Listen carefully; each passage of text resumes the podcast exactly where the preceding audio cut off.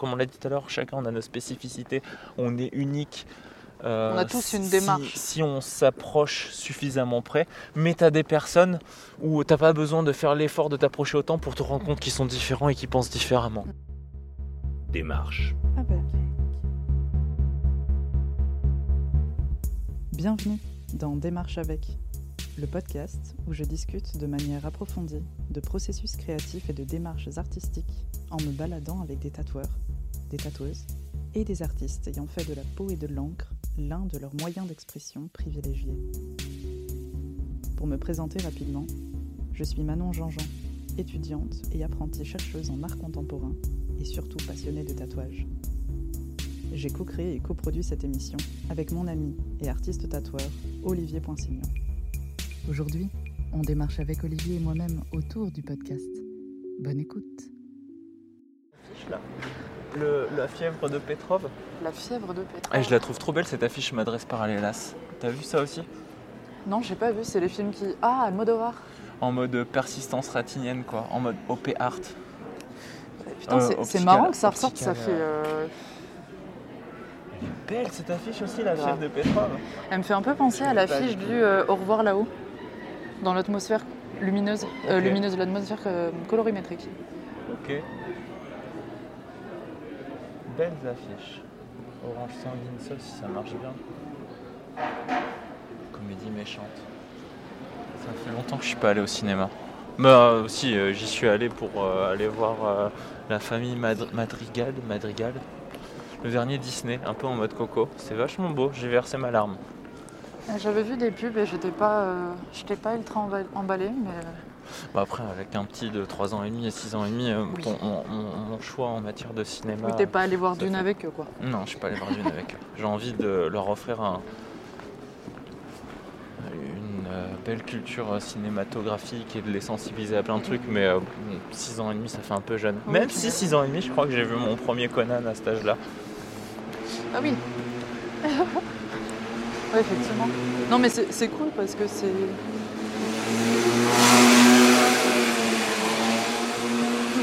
Ça, tu vois, moi je trouve qu'on n'exploite pas assez les rues piétonnes pour rouler en scooter. c'est vrai. Parce que passer une certaine heure, la rue piétonne en scooter, c'est vachement plus pratique que euh, la route normale, quoi. Bah, surtout à Clermont qui est extrêmement embouteillé à 21h quoi. Ouais. Un mardi, mercredi? Mardi. Mardi. Ouais, c'est dur. hein. Là, le temps. Je- j'ai un peu perdu la notion. On est mardi 21 décembre, on marche dans la rue et on est en train, ouais, et on est en train d'enregistrer le dernier épisode de Démarche avec de l'année, qui est un- en fait un troisième enregistrement d'une même discussion, mais qui j'espère va prendre une autre forme. Le premier, c'était plutôt un une espèce de brainstorming, développement des idées. Ouais, il y a une préparation, discussion autour de la notion de, de démarche, qui est euh, Et d'art appliqué au tatouage. et d'art appliqué au tatouage. Discussion qu'on avait essayé de mettre en place pour le salon du tatouage de Clermont-Ferrand et euh, qu'on a tenu en direct. Mais euh, l'enregistrement derrière n'était pas suffisamment satisfaisant pour qu'on leur partage euh, en l'état. Et du coup là, objectif ce soir, euh, déjà on va remonter chez moi parce qu'il fait froid, Ouais, et ne pas se faire écraser ne aussi. pas se faire écraser. Euh, essayer de ressortir euh, la discussion qu'on a Ouais. eue en l'améliorant. Sachant que. euh, il est Nickel, trottoir, ait- vélo, c'est bien. J'avoue. Euh, donc si on arrive entier, Ouais. cet épisode sortira. Donc là, on remonte à mon atelier. On, on peut pas aller marcher dans la neige. Ouais. Il, fait, il, fait, il fait froid, il Ouais, fait tard. euh, il, fait, il fait moins 4 Et et, surtout, il fait c'est- 21h. Et c'est pas le moment de s'entraver avec un fil de micro entre nous. Oui, c'est potentiel, un potentiel de cassage de gueule assez élevé. Euh, ouais, dispensable pour cette fin d'année. Exactement. Donc, notre discussion Tourne autour d'une question. tourne autour d'une question qui est si le tatouage est un art, qu'est-ce qu'une démarche artistique appliquée au tatouage Pour développer, euh, pour développer le sujet, on avait établi qu'il fallait euh, éclaircir le lexique. Ouais, Éclaircir le lexique, euh, qui on était, Ouais. collectivement, individuellement, Pourquoi on fait ça? pourquoi on fait ça? Et, Pour qui on fait? Et pour qui? Et comment? Et comment? Pour conclure. Bah, Bonjour Manon, qui es-tu? Alors moi je suis effectivement Manon, Jean-Jean, euh, jeune tatoueuse autodidacte, euh, récemment installée à Clermont-Ferrand, originaire de Paris. Euh, je travaille sur le tatouage biomimétique, donc qui imite la nature et ses motifs. Euh, je suis passionnée de tatouage depuis mes 12 ans. C'est quoi le nom de ta page euh, Instagram Manon? C'est J'en Jean-Jean. profite parce que tu te feras jamais ton c'est autopromotion, du c'est coup vrai. moi je le fais pour toi. Alors moi c'est Jean-Jean, comme deux fois le prénom, tout attaché, sans espace, sans tiret. Point, Trop- tatou. Et c'est son vrai, euh, c'est C'est son, vrai c'est nom son de vrai famille. nom, c'est pas trop stylé. Et ouais, le vrai nom de famille très très français. Euh, donc voilà, et, et je suis récemment aussi diplômée d'un diplôme de recherche en art contemporain à la Sorbonne. Donc euh, voilà un petit peu pour mon parcours et ce qui m'a amené à, rencontrer puis travailler avec Olivier. Ça a été d'abord cette passion pour le tatouage et puis euh, la rencontre avec son travail en du coup euh, le mondial de 2015 peut-être ou en 2015, je ne sais plus enfin comment dire, quand j'avais 15 ans ou bien le mondial de 2015. Euh, et son travail a été suffisamment fracassant pour que je continue de me triturer les neurones dessus jusqu'à jusqu'à aujourd'hui. Et toi Olivier, qui es-tu? Moi je m'appelle Olivier Poinsignon. je suis un. bah, par rapport à Yann Black par exemple, je suis encore je suis un jeune tatoueur encore. Autodidacte aussi. Euh, mon parcours euh, scolaire est un peu moins brillant que toi parce que je sors pas de la Sorbonne, je sors juste des Beaux-Arts de Clermont-Ferrand et euh, j'en suis sorti euh, rapidement. Moi j'ai pas fait 5 ans, j'ai juste fait ma licence et on m'a bien fait comprendre que on me faciliterait l'accès à mon diplôme si je garantis que je quitte l'école à la fin de l'année. Il n'y avait pas une histoire de pot de yaourt? Alors ça c'était à Lyon ça. Pour l'anecdote très court sans donner trop de détails. Euh, après mon bac, ou avant mon bac, non avant mon bac, j'ai passé des concours pour entrer dans différentes écoles d'art. J'avais pour ambition d'aller aux Beaux-Arts de Clermont parce que euh, c'est euh, chez moi et ça me plaît d'être ici. Dès que j'ai su que. je l'ai su assez rapidement que j'avais eu le concours et que je pouvais rentrer, du coup. je devais aller faire le concours à Lyon et j'y suis un peu allé à la rigolade parce que j'avais pas forcément envie de bouger à Lyon. Et euh, je me suis présenté avec euh, un pot de laitage dans lequel j'avais déféqué, ce qui m'a valu euh, de ne même pas être en liste d'attente ou quoi que ce soit. Voilà, je développerai pas plus, la pastille est comme ça. Euh, donc ouais, j'ai pas trop brillé dans mes études artistiques. Et euh, je m'appuie pas spécialement sur euh, mon expérience des beaux-arts pour ma pratique du tatouage telle qu'elle s'est développée et telle qu'elle est aujourd'hui. Est-ce que c'est pas ça qui t'a apporté une certaine forme de, de culture des arts ou est-ce que tu l'avais déjà avant? Mais j'ai pas une grosse culture des arts. hein, euh, Enfin, je suis euh, comme Julien Lepers, c'est l'impression que j'ai une culture parce que je parle que de ce que je connais et parce que j'ai les cartes en main au moment où je pose des questions, mais je suis pas du tout un. Enfin, parle d'histoire de l'art. Si t'en parles, je m'assieds et je t'écoute, ça m'intéresse, mais compte pas sur moi pour te reprendre et avoir les bonnes références, quoi. D'accord. Je suis pas une machine de guerre là-dessus. Euh, le gros de mon, de mon bagage et de ce qui fait euh, la petite identité que je peux avoir tout de suite, c'est plutôt euh, les loisirs, le sport et c'est le, BMX qui a une, une incidence énorme dans ma pratique du tatou, dans ma perception du corps, dans la perception de l'environnement dans lequel je me trouve. Tout simplement parce que le BMX, c'est une pratique culturelle qui euh, modifie ta façon de regarder euh, ben, la ville, l'endroit où on est en train de se déplacer. Tu vois, là on marche, il y a le muret, je vois le petit rebord, je m'imagine très bien en vélo euh, taper de la roue arrière pour pouvoir monter sur le, le- le rebord euh, qui se trouve à notre droite et en sortant mettre un coup de roue pour rebondir parce que en fait parce que c'est cool et ça va me mettre des sensations chouettes, je vais être en équilibre. Ça ça m'a habitué à regarder mon environnement sous un autre angle en permanence et euh, À le réinventer peut-être? à le réinventer et à trouver d'autres fonctions de Oui, celles c'est-à-dire qui, que qui ont été. euh, Pardon. Ce, ce petit banc n'est pas qu'un banc fait pour Ouais. s'asseoir. C'est- On le pas un- dessus. Ouais, c'est une marche, c'est un appui, euh, c'est un potentiel rebond, c'est un potentiel Un espace sur lequel tu vas pouvoir glisser. C'est quelque chose que tu vas peut-être pouvoir euh, ouais, euh, déplacer, réadapter, euh, changer l'inclinaison. C'est presque un rapport enfantin, comme euh, les, les enfants ont cette facilité, j'ai l'impression, Ouais, à, détourner l'utilisation. monde ouais. voilà, euh, autour d'un objet tout simple. Le canapé devient à la fois une cabane, un château fort, un bateau, Ouais, exactement. euh, une cachette secrète, un bunker. Enfin, Je pense que c'est c'est ça qui, me plaît énormément dans, cette- dans, dans ces pratiques urbaines et freestyle. C'est à celui qui sera le plus créatif avec le moins de choses possible. C'est con, hein, mais euh, deux trottoirs, ça suffit euh, pour s'éclater en fait. Comment ça va être quoi le passage que tu vas faire, ça va être quoi la chorégraphie que tu vas faire, et même l'outil que tu utilises. Tu as deux outils en fait quand tu fais du BMX. L'outil c'est ton vélo et c'est aussi ton corps dessus. Comment tu vas tenir ton vélo à ce moment-là? Est-ce que tu vas pas décider de croiser tes, pieds, de croiser tes jambes sur ton vélo, tenir ton guidon à l'envers, passer à l'envers? Est-ce que tu le fais dans un sens? Est-ce que tu vas le faire dans, dans l'autre? Est-ce que tu vas essayer de le faire vite? Est-ce que tu vas essayer de le faire très lentement? Réinventer tous ces trucs-là. Il y a un mec d'ailleurs que j'aime. Ah putain, non, je vais pas en parler. Si, allez, je le nomme. bah. Allez sur Instagram, vous tapez Tate Roskelly. Comment tu l'écris? Tate Roskelly, T-A-T-E, et Roskelly, R-O-S-K-E-L-Y peut-être. Ok.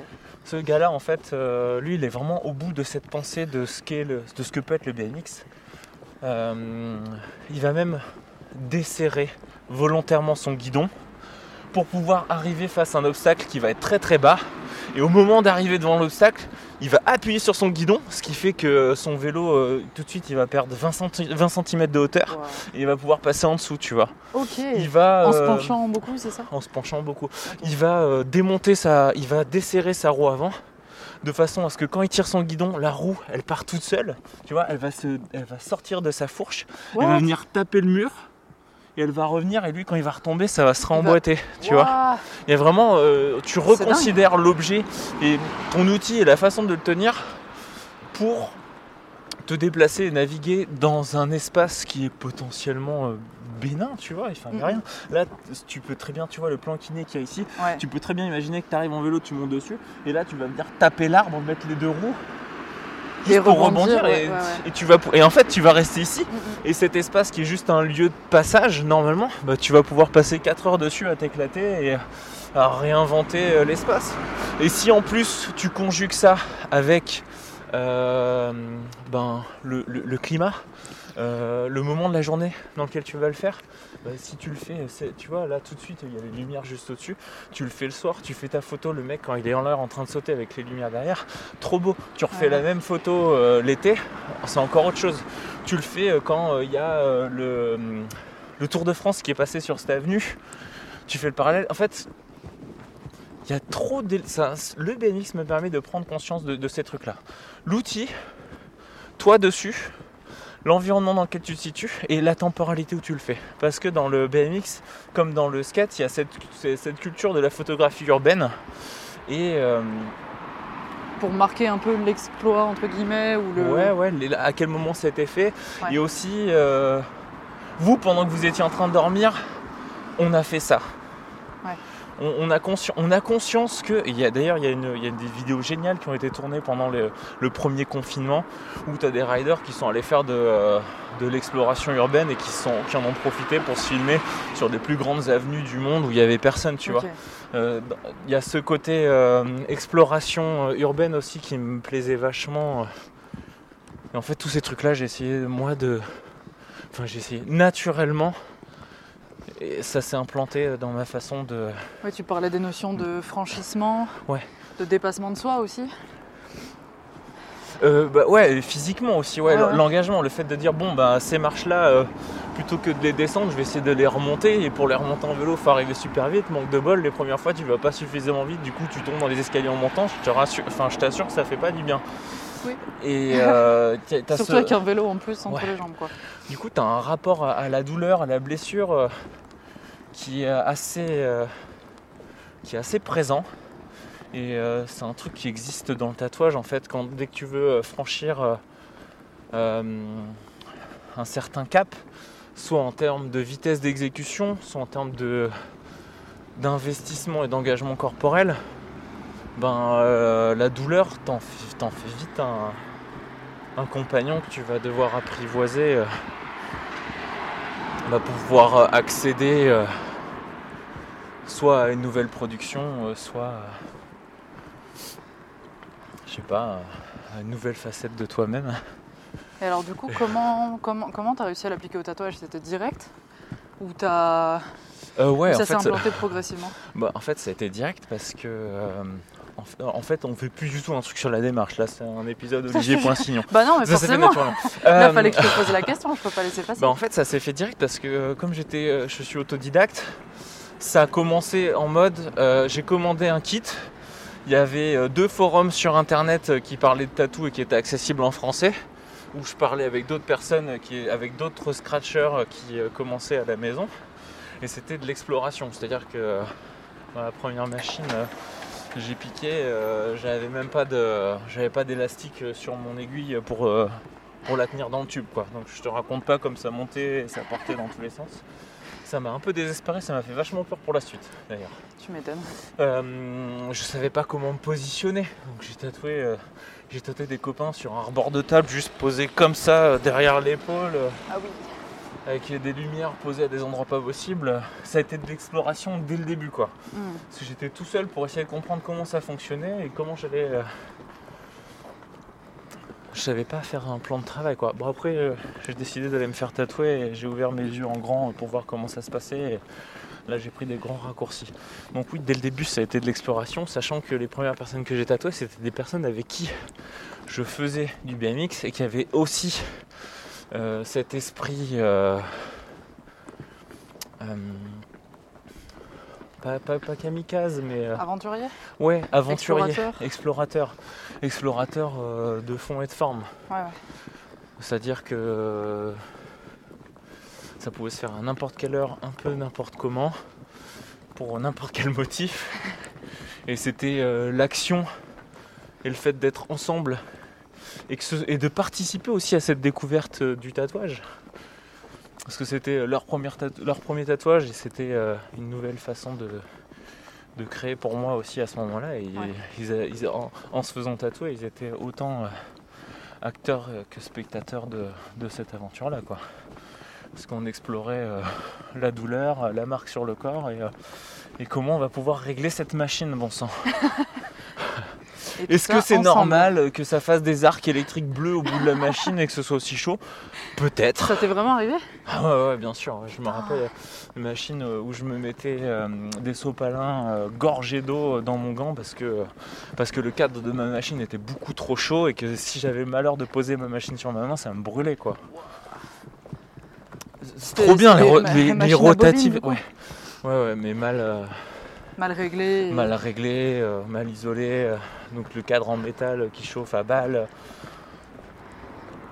Trop bien. Enfin maintenant, euh, les peines, les rotatives, euh, c'est tout isolé, c'est parfait, tu le tiens, c'est confort, mais incroyable. C'est genre un gros Posca et euh, Ouais, tu vibres un c'est petit trop peu bien. C'est trop trop bien. Euh, D'ailleurs, je tiens à préciser ce qu'on est en train de faire là, tout de suite, de marcher euh, côte à côte pour discuter. Euh, c'est un truc que, euh, que j'ai établi dans mon process euh, de préparation de tatouage avec mes clients il y a quelques années. Ok. Donc là, on va arriver à mon atelier. Je pense qu'on va marcher encore un petit peu parce que c'est hyper bénéfique. Oui, ça fait Je- beaucoup de bien. Ouais, ça fait beaucoup de bien et aussi dans la façon de discuter, dans la façon de discuter, dans la relation qu'on a ensemble, c'est hyper important pour moi.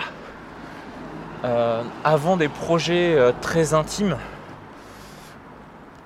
de marcher ensemble et de regarder dans la même direction, plutôt que d'être assis En face à face. en face à face En dans mon atelier, en confrontation, Mhm. dans un lieu qui est pas neutre, qui est un lieu où j'ai déjà une forme d'ascendance. Mhm. C'est genre, euh, tu rentres dans mon atelier, c'est un petit peu mon temple, quoi, tu vois. Ouais, ouais. Et euh, j'ai- dans cette volonté d'aller d'aller plus loin, de devenir rapidement intime avec les personnes sur qui je vais intervenir, je ne voulais pas prendre l'ascendant, pas au début, parce que je savais que ça allait avoir euh, une incidence sur euh, allait- ce qu'on allait me livrer comment ça allait être livré, soit euh, il y allait avoir une pudeur et il y allait avoir des freins parce que forcément tu un endroit où, euh, où euh, bah, t'es pas chez toi et t'es soumis.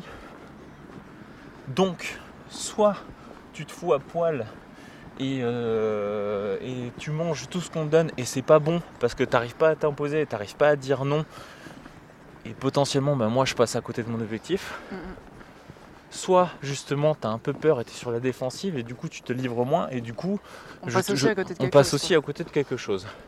Du coup, euh, ouais, assez rapidement, les personnes avant qu'elles rentrent, et ben en fait non, je sors et je viens t'accueillir, je te dis bonjour et je te, et je te surprends en disant bah non en fait tu sais pas mais là on va marcher.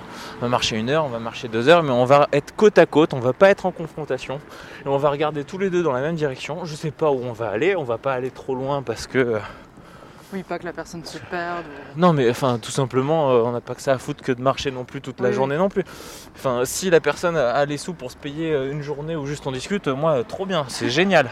Mais pour autant, j'essaie d'être réaliste sur euh, les moyens qu'on a et aussi euh, la quantité de temps que je peux investir parce que euh, j'adore rencontrer des gens et tout. J'aimerais bien que ce soit ma vie, mais pour autant, il faut bien que je produise un truc à un moment et, euh, et que je puisse euh, réclamer euh, de l'argent décente qui semble mériter et qui justifie tout ce temps passé ensemble. Et Ça a été bien, bien accueilli par les clients, justement, le fait de marcher Ouais. ensemble pendant, Ah sais pas, une ouais, demi-heure, ouais. une heure? Ah oui, oui, oui. C'est une autre manière de parler du projet. Ouais, complètement. Et puis, euh, c'est con, mais euh, quand tu marches avec la personne, euh, ce souci de l'environnement que je te parlais Ouais. pour le BMX, tu le retrouves aussi avec, avec, ces- avec, avec les personnes avec qui tu vas marcher parce que le rythme à laquelle la personne va se déplacer va dire quelque chose. Est-ce que la personne va marcher vite est-ce que c'est elle qui va imposer le rythme? Est-ce que justement elle va se caler sur ma façon de, de marcher? Est-ce que euh, quand il y a un groupe de personnes, elle va s'arrêter et elle va laisser la place ou est-ce qu'elle passe devant et elle impose sa position? Il y a plein de... Si tu es attentif, tu arrives déjà à décrypter un petit peu la personne et tu vois comment elle se positionne.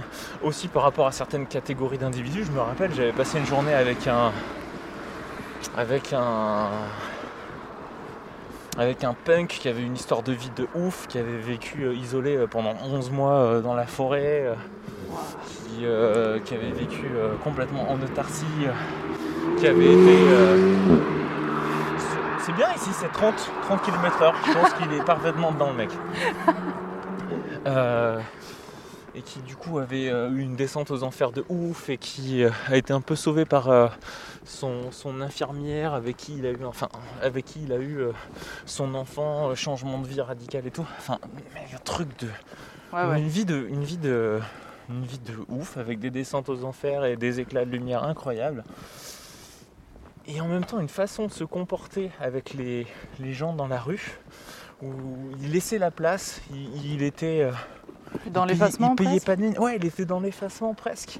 Et je voyais euh, des, euh, des jeunes très bruyants, un peu pédants, euh, qui. euh, ouais, enfin, vulgairement, je veux dire, qui roulaient des mécaniques. Ouais.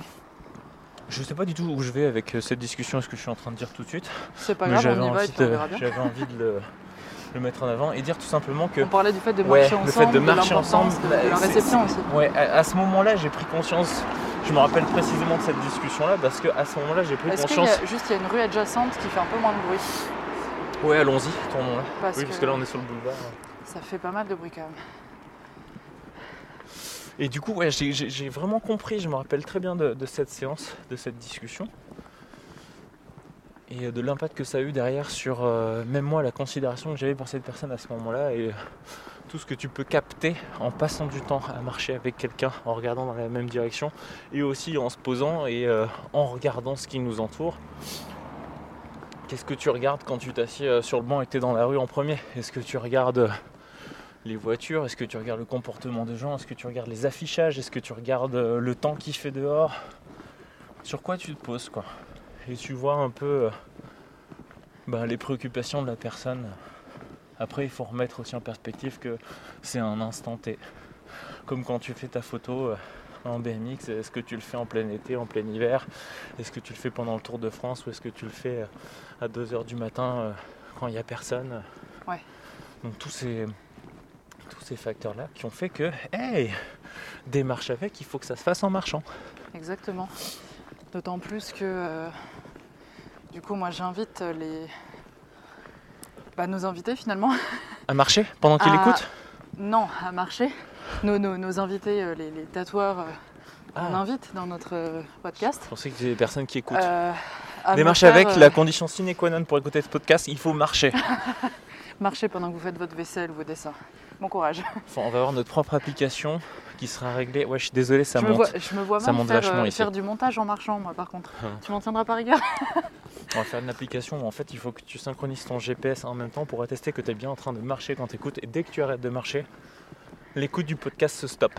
Et tu nous envoies le nombre de pas que tu auras fait au bout des 11 épisodes de, cette première saison de Démarche avec. Mais, accès, et si tu as vraiment marché tout le long, tu as un épisode bonus. Grave. Je On te propose un. qu'on monte jusqu'au parc de Roya et après on redescendra tranquillement. Ouais, vas-y. On peut marcher un peu Tu moins vite si tu veux. Ben oui, j'habite Oui, ici. bah oui, je suis bête. Oui, non, parce que moi, du coup, là, je- j'avais pris cette route, donc euh, j'ai vadrouillé dans le coin, mais pas dans les petites rues. Euh, du coup, oui, donc démarche avec. Euh, les, les tatoueurs et tatoueuses que j'interviewe sont amenés à m'inviter dans leur, dans leur lieu de prédilection, un endroit qui les inspire, qui leur parle.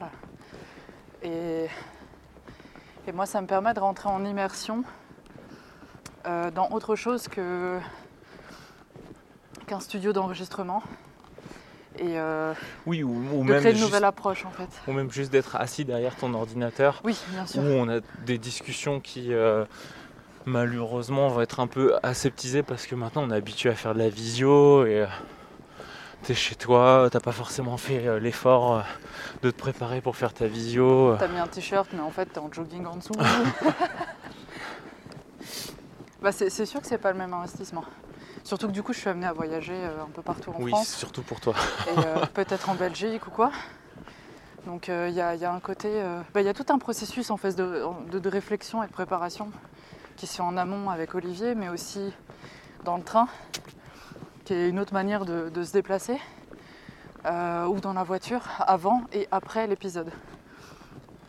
Donc, euh, donc voilà, effectivement, euh, démarche avec, tenter de l'écouter en mouvement aussi, pourquoi pas. Moi je fais les, je fais les relectures souvent quand je vais courir d'ailleurs. Ok.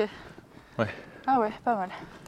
C'est pas trop lent comme rythme du coup si t'es dans un déplacement rapide? Non, non, non, non, non, non, non, pas du tout. Pas du tout. Donc euh, Oh putain, la- le rebondissement nul là, cette- c'est pas trop. Non, non.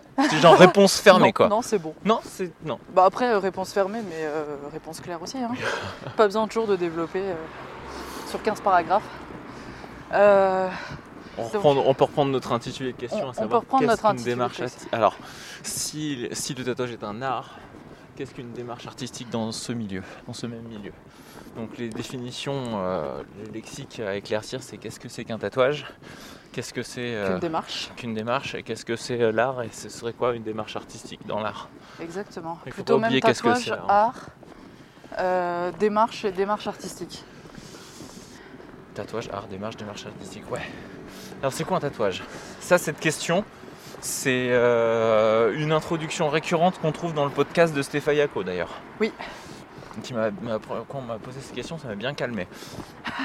Moi, j'ai ma défini- j'ai- il y a- je pense qu'il y a une définition euh, générique, simpliste, qui permet euh, d'avoir une grande ouverture. C'est ins- insérer du pigment dans un corps euh, Dans une organique, dans une ouais. peau ou un corps organique. Par quelque moyen que ce soit. Parce que euh, on parle bien, enfin si tu fais ton entraînement euh, et que tu tatoues une banane, tu dis bien t'as tatoué une banane, tu vois. Et euh, t'as tatoué Bah, de la elle peau, une peau. mais t'as tatoué une peau de banane. Ouais, ouais. Donc le tatouage pour moi se, se limite pas à un acte, ça ne se limite pas à un acte artistique, ça se limite pas à un acte volontaire et ça ne se limite pas à un acte entre humains. Euh, explication, tu peux très bien toi choisir de tatouer une banane, tu peux très bien euh, te planter involontairement euh, ta trousse que tu avais dans ton sac et que tu appuyé dans ton dos et malheureusement tu avais ton stylo plume qui était dedans et euh, qui est ressorti et ça s'est planté dans ton dos et tu as un point dans le dos parce que ton stylo s'est planté et dans 10 ans tu l'auras toujours. Ouais, ouais. Et euh, c'est comme ça que tu te retrouves avec. Moi j'ai des, des- des accompagnateurs de clients qui se vantaient d'avoir un tatouage depuis leurs 13 ans parce qu'en fait ils avaient un point dans le bras Ah, que euh, leur camarade de la classe leur avait planté le stylo plume dans le bras et qu'en fait c'était resté tu vois. Une espèce de truc qui était désagréable à un moment. Et, euh, et parce que le temps a fait euh, son comment on dit? Son office? Son office ouais. T'en fais un t'en fais un trophée et un témoignage de euh, j'étais j'étais tatoué avant. Et c'est là où euh, la symbolique du geste est super importante. Puisque le geste et, et la, et la- ouais. Le, le- le geste et la trace sont un témoin d'une action et d'un geste plutôt que juste dire ah t'as vu euh, j'ai j'ai une jolie croix j'ai une belle encre euh, j'ai une belle fleur. Non. Là c'est juste j'ai eu, j'ai eu une action de tatouage avant vous. Dans ce contexte dans ce donné. contexte là donc ouais. Marqueur donc ouais. social aussi. marqueur social. Donc ouais tatou- tatouage pour moi c'est c'est ça. Et j'aime bien ne pas trop rentrer dans des définitions euh, plus subjectives et personnelles à savoir euh, euh, un acte romantique, euh, une preuve de force euh, ou un aveu de faiblesse, des promesses. Sinon, la, la liste est extrêmement longue. La liste. Et c'est très réducteur finalement. Vu toutes les manières qu'il peut y avoir de, Ouais.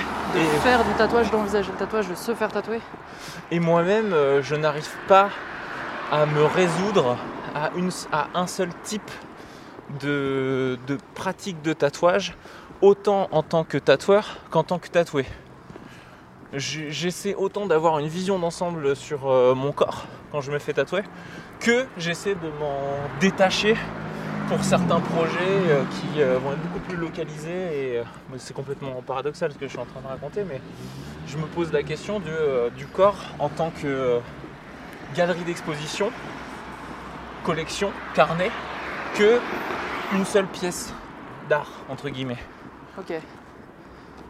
Donc le tatouage en, en pièces individuelles Ouais. et à la fois collectif, que ce soit une seule grande pièce sur tout un corps, euh, ou alors toutes les petites pièces accumulées qui sont vues comme euh, une seule ça, en grande fait. pièce. Est-ce que, est que, est que toi, Manon, ton corps en tant que tatoué, est-ce que ton corps c'est une galerie avec une expo euh, collective avec plein d'artistes qui bossent sur une seule et même thématique Est-ce que c'est euh, une galerie avec un seul, avec, euh, un seul artiste qui s'exprime?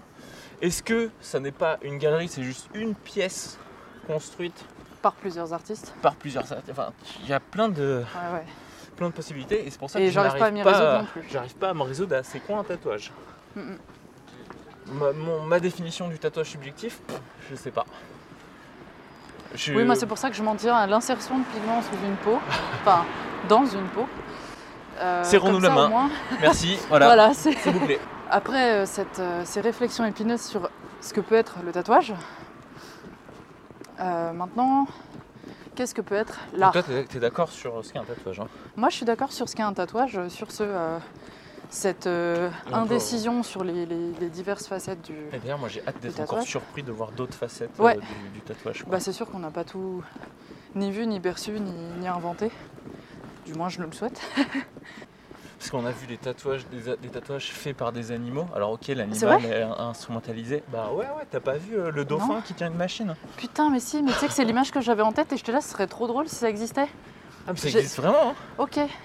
Qui a Mais tatoué, qui a je- tatoué une jambe, euh, ils, font tatouer ils lui font tenir un pen dans la bouche et il y a un mec qui met sa jambe et le dauphin et... Je me dis mais imagine, euh, tu fais ça avec, euh, avec une plante. Une plante qui grandit, t'arrives à changer la temporalité. Tu sais, on a tous vu des timelapses de, Ouais, ouais. de plantes qui grandissent. Imagine, t'arrives à, t'arrives à, à fixer une machine qui, qui fait euh, un point. euh, Bah, du coup, est-ce que la machine devient la créatrice étant donné qu'elle reste vivante?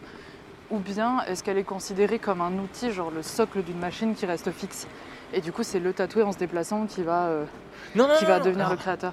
Ah non, non, non, par contre, le but, c'est t'es debout, imagine, t'es debout pendant 24 heures Ouais. à côté de ta plante Ah, et avec la- et et machine- et la machine est fixée à la plante Et la Ça plante. faire mal, hein. Bah oui, non, mais bien sûr.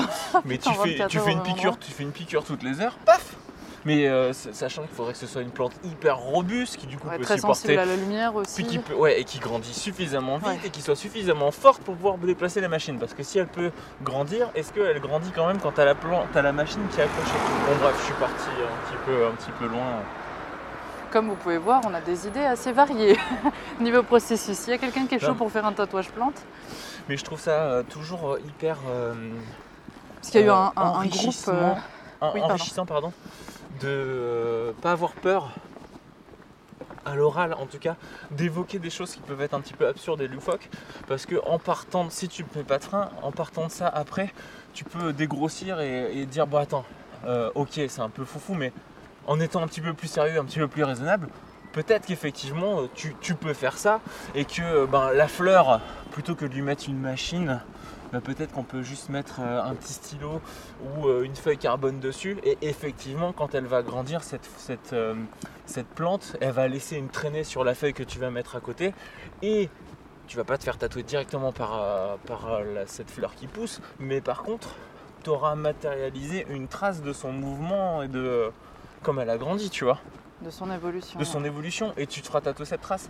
Tu vois, ça, typiquement, j'y ai jamais pensé avant, mais parce qu'on a évoqué et qu'on a dit ce truc un petit peu loufoque, et en se disant, bon, attends, si je suis un petit peu plus raisonnable, comment on pourrait vraiment en ouais. tirer quoi? Comment on pourrait euh, ouais. l'utiliser et rendre ça plausible? Oui, où tu fixes euh, ton pen sur, euh, je sais pas, une branche au vent d'un arbre que t'aimes bien. Et euh, Trop bien ça. tu te mets Ça pas loin. Et, et puis, euh, je sais pas, par exemple, Vent de dans le, ouf. sud, où, dans le sud où il y a le Mistral qui, qui te déboîte. Faut qu'on fasse. Pas grave, Un vent de ouf. Et tu suspends la machine. faut bien la fixer. Hein. vent- Ouais, putain, La machine lion Et euh, protection. Lunettes et tout. hein. Ouais, et puis ouais. il faut un réservoir d'encre aussi sur la. Ah ouais. Un truc qui goûte peut-être progressivement. Ouais, mais c'est- ça doit pouvoir se faire avec un, tu fais un petit, un petit ballon ou un petit cap que tu refermes et tu remplis par-dessus de la buse Ah avec un tout petit trou euh, pour que euh, ça puisse quand même descendre Ouais, ouais. ait un peu d'air qui rentre. Pourquoi il y a autant d'eau Euh, Enfin, Parce de- que de ici en fait il y a les, euh, il y a les bains. euh, Ah. Là c'est Royatonic et en fait t'as les bains extérieurs là qui sont, Putain, euh, bah, qui sont chauffés quoi. Oh. Toi, si j'avais su, j'aurais pris mon maillot. Non mais tu rêves, tu, tu rentres pas là madame. Tout Ça de ce sont des fils barbelés. Ah. Pour dire Plus tu rentres- embêtant. tu rentres pas. Putain, moi j'ai le froid qui me fait pleurer l'œil. Et non, tu vois, il fait froid et tu marches dans la rue. Ceux qui viennent ici, à cette heure-ci, ils sont en Range Rover. T'as un Range Rover? Et Non. non, non. Moi non plus. Donc on reste dehors. Et on parle tatouage. Qu'est-ce qui se passe? Is it working? On est parti. T'as l'alarme à l'œil. Ouais, j'ai l'alarme à es- T'es l'œil. ému? Ah bah l'émotion de l'émotion revenir sur euh, ce banc dans lequel on a conclu, enfin sur lequel on a conclu l'épisode avec Claire Ceinturel Ah ouais après notre randonnée de 4 heures, ouais. Le premier Donc épisode. Le fameux moment où on est arrivé euh, une ou deux heures en retard au repas auquel Ouais. tu nous avais conviés. Euh, bah, on était assis sur ce banc euh, à discuter. C'était il y a. C'était en juillet Un- 2020. Ouais, je vais dire un an et demi, ouais. Presque. Ouais. Incroyable. Petit saut dans le temps. Exactement. Donc Euh, on en était au, au lexique et Oui. à la définition de ce que pourrait être l'art, si tant est qu'on lui trouve une définition. Ah oui, on passe, petit on passe à l'art. Donc on a parlé, on a parlé des définitions euh, de. On a fait le On a tatouage. fait le tatouage, on va parler de l'art. Alors, euh, très- je, je peux, je peux, je peux, Vas-y, peux, tu peux, tu peux, tu peux. Euh, moi, je vais euh, reprendre euh, une citation qu'un artiste que j'aime bien a piqué à un autre artiste.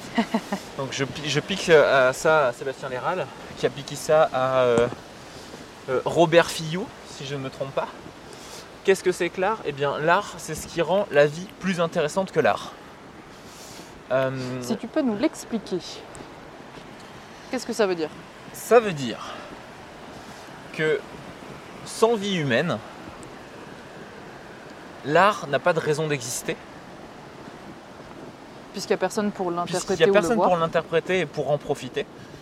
Et en même temps, les réflexions, euh, l'expérience euh, émotionnelle, picturale, euh, tout ce que tu veux Sensorielle. mettre dedans, ouais, sensorielle, enrichit ce qu'est l'expérience de vie grâce à l'art.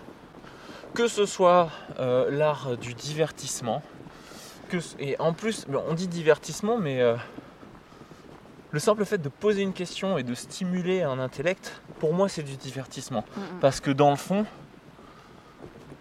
euh, essayer de résoudre un problème, qu'il soit trivial ou non, c'est-à-dire qu'il soit juste là pour te faire marrer et passer un moment entre tes potes, ou qu'il soit là parce que tu as des problèmes euh, dans ta vie et il faut que tu trouves une solution euh, économique pour pouvoir euh, payer tes factures, t'occuper de ta famille et des gens que t'aimes.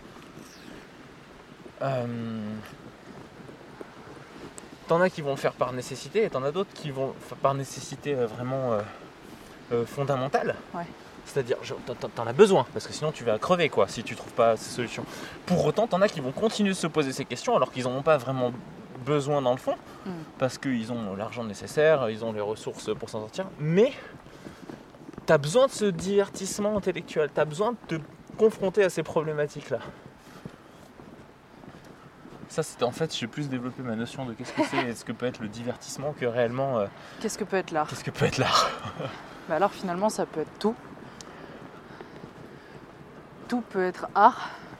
Ouais, mais il faut qu'on prenne des risques, il faut qu'on se positionne quand même. Faut Parce que si on dit juste ça peut être tout, ok, merci, sympa, euh, Et bonne journée. bonne journée. Allez, donnez Euh, des exemples. Qu'est-ce que peut être l'art. Est-ce qu'on avait donné une définition même? J'ai pas souvenir d'avoir donné une définition claire et précise de l'art, étant donné que euh, ça n'existe pas, que l'art est, euh, est une notion qui évolue, euh, qui évolue à travers les époques, à travers les, les perceptions, les cultures, et euh, il n'y a, pas et il ne peut pas avoir de définition universelle de l'art. Donc euh, Ben, s'il y a une définition universelle, euh, c'est une définition générique, ou alors c'est une définition qui prend 4 heures et qui établit point par point ce que ça peut être, tout en laissant une place à euh, ce dont on n'a pas encore conscience et ce qu'on n'a pas encore expérimenté. C'est ça. Mais, euh, mais je pense, enfin, je ne peux pas avoir la prétention de réussir à faire ça. Euh, par contre, ce qu'on peut faire par rapport au tatouage, parce que c'est une question, euh, l'art dans le tatouage ou l'artisanat dans le tatouage, euh, que je me suis déjà posée dans un article sur tatouageclermontferrand.fr qui s'appelle Tatoueur, artiste ou artisan, où j'essaye de démêler si le tatouage tient plus de l'art, de l'artisanat, ou bien des deux. Et en quel point? Donc c'est un article assez riche, euh, sur lequel du coup on reviendra pas forcément euh, maintenant, parce Non, que c'est beaucoup peut- trop long. euh. On peut l'utiliser un petit peu, on peut en tirer quelque chose tout de suite. Bah, moi ce que j'en ai, ce que j'en ai tiré, c'est que le tatouage est à la fois de l'artisanat et de l'art, Artisanat par son prisme technique, exactement. La répétition du geste, une exigence de, de savoir-faire d'un point de vue sanitaire et après euh, viabilité euh, du pigment dans la peau parce que en fonction de comme il est piqué va y avoir euh, une tenue, une dilatation de l'encre ou un effacement et, et ça un geste d'artisan est censé anticiper ces choses-là et c'est ce qui en fait de l'artisanat et qui nécessite un plus- savoir-faire. plus le rapport avec la clientèle, un potentiel mécénat, où où il y a souvent dans, dans le tatouage une réponse euh, du coup graphique à, euh, à une demande de la part d'un client. Ouais, donc le- un côté euh, prestation de Ex- service qui s'apparente plus à l'artisanat que à, à de l'art. Exactement. Euh, pour autant, il y a une dimension créatrice, d'expression individuelle, une réinvention de, de- de codes graphiques, de concepts. Je crois d'ailleurs, je, je suis en train de penser, je crois que c'est pour ça que j'aime euh, le concept de tatouage. J'aime élaborer des concepts sans pour autant avoir encore trouvé le client. Tu sais, parce que Ouais, on, on dit que ouais, genre euh, si, si je fournais... euh, on dit que l'artiste en fait, c'est celui qui euh, qui va créer indépendamment de la demande du client. Ouais. C'est euh, t'as peint, peint cette toile, tu n'attendais pas le client, mais il se trouve que la toile est disponible à la vente pour un client. Et mm, ça, on considère que c'est de l'art.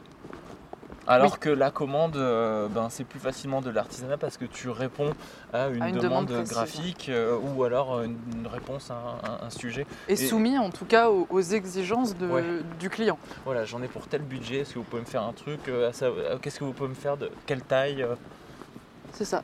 Alors que là, quand tu établis ton concept euh, en amont, tu fais valoir euh, ta vision et tes idées avant même d'avoir trouvé euh, ton client, le potentiel euh, acheteur. Et du coup, à ce moment-là, ton client, enfin pour moi, hein, je le perçois comme un, comme un mécène qui vient Mm, mm. payer ton concept pour le voir exister. quoi. Qu'est-ce que ça va donner? T'as eu cette... Euh, tiens, je veux bien qu'on passe par ce côté plutôt. Ouais, sinon on va se retrouver sur le sur l'avenue. Euh, Du coup, euh, donc, euh, donc voilà, pour, artisan. voilà, pour moi je- j'en ai conclu. et si vous voulez creuser, on vous renvoie vers cet article qui sera peut-être remanié de, de manière peut-être plus simple. En tout cas, on vous a fait une version audio, donc n'hésitez pas. Moi j'en ai conclu que le tatouage c'était à la fois de, c'était de l'artisanat d'abord, et qu'ensuite ça pouvait être une pratique artistique. Euh, voilà, malgré euh, la, la subjectivité de cette notion qui dépend euh, beaucoup de l'éducation de la personne qui va le voir, on va dire. Le voir, le recevoir. Et au- aussi, ce qu'on en a ce qu'on a conclu et ce qui est évident et ce qui, est, euh, ce qui existe déjà dans les autres pratiques, euh, le tatouage sera probablement un jour considéré par les académies comme un art, au même titre que le cinéma, la, photogra- la photographie, l'architecture, la sculpture. Euh, pour autant, c'est pas parce que tu fais du tatouage que tu es un artiste et que ta production est euh, artistique. Au même titre que ce n'est pas parce que la peinture est considérée comme un art que si tu fais de la peinture, tu es automatiquement en train de faire de l'art et tu es un artiste. Mm, mm. Et tu peux t'auto- t'auto-proclamer comme tel, ou le public peut te reconnaître comme tel, sans que pour autant tout le monde soit d'accord sur euh, Ouais. si euh, ce que tu fais est de l'art ou non. Et euh, voilà, pour, pour, pour cette question, c'est tellement dur de résumer ça, c'est la- ça, des, c'est de pensées comme ça. conclusion convaincante, ça. Voilà, Voilà, voilà, il faut le dire avec, Là, avec, avec la un petit- conviction. voilà, un, avec un petit peu d'aplomb, ne pas trembler. Voilà, donc, voilà. voilà. Le tatouage, de l'artisanat avant tout, peut-être de l'artisanat d'art, comme pouvait euh, le mentionner euh, Seb, SM Bouzy, Ouais. euh, dans, dans nos échanges, lors de nos échanges, pardon. Euh, On a vu cette réflexion aussi, euh, je sais pas si tu te souviens, mais que euh, je, alors, je vais prendre un exemple concret. Je ne considère pas les pièces de Léa Naon comme des œuvres d'art. Pour autant, sa pratique, son traitement et l'ensemble de son travail constituent une œuvre en soi. donc ce qu'elle fait, Son ensemble, son ensemble, son ensemble, si tu Oui. veux, pour moi, c'est de l'art. mais, parce un- que c'est répété parce que avec c'est un répété, processus de prise de photographie, etc. Ouais, de- Mais pour autant, individuellement, je ne considère pas ces tatouages comme des œuvres d'art. Alors du coup, comment tu fais?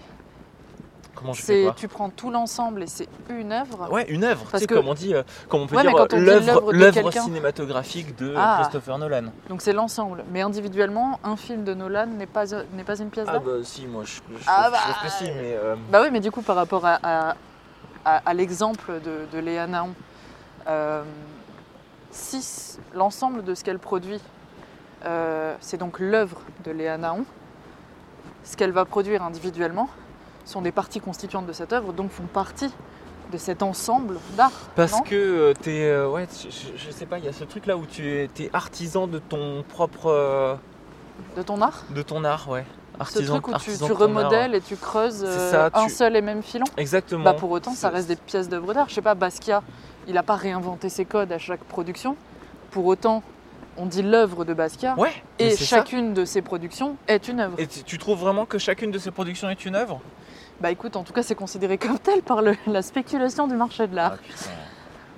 Donc, euh, Je- parce que bon, il y a, y évidemment la- tout ça. hein. a la- Alors, euh, ah, C'est aussi, une des manières pour lesquelles le, le- On- le on- tatouage a du mal à être reconnu en tant qu'art, c'est parce qu'il est difficilement taper, collectionné. euh, on va aller taper euh, sur euh, des personnes un peu controversées.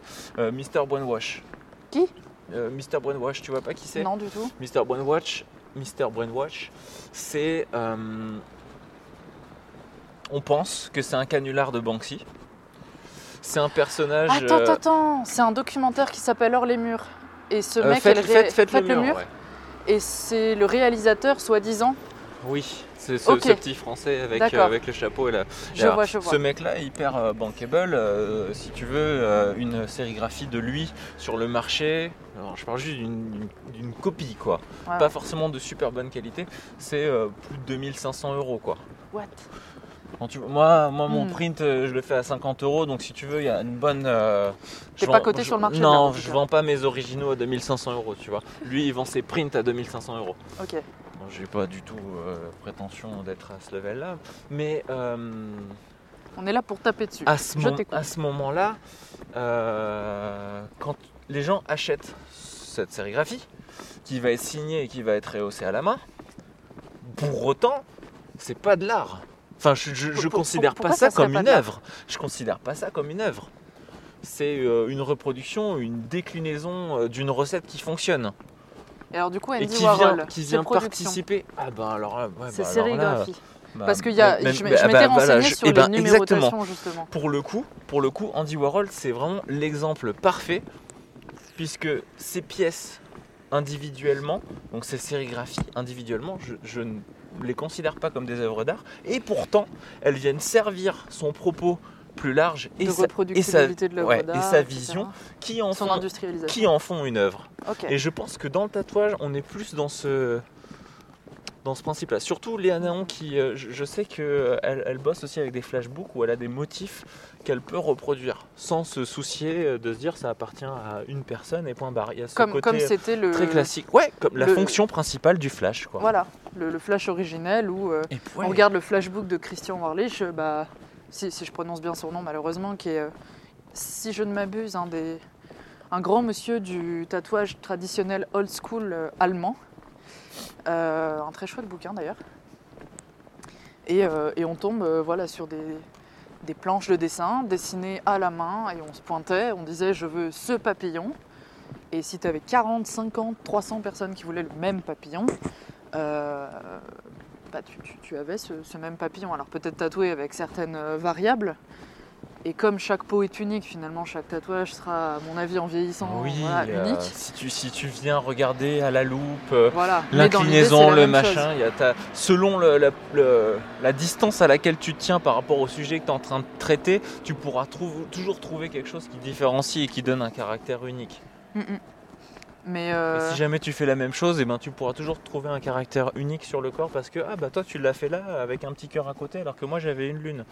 Ce serait de comment tu l'as euh, accordé. C'est un truc que j'ai déjà euh, expliqué avec, euh, avec Unique où euh, tu te balades dans la rue et tu vois ce mec là ou cette fille qui a le même pull que toi et qu'est-ce qui se passe à ce moment-là? T'es dégoûté parce qu'il a le même pull que toi? Ou alors tu te rends compte que ben toi c'est peut-être un- des points communs, quoi.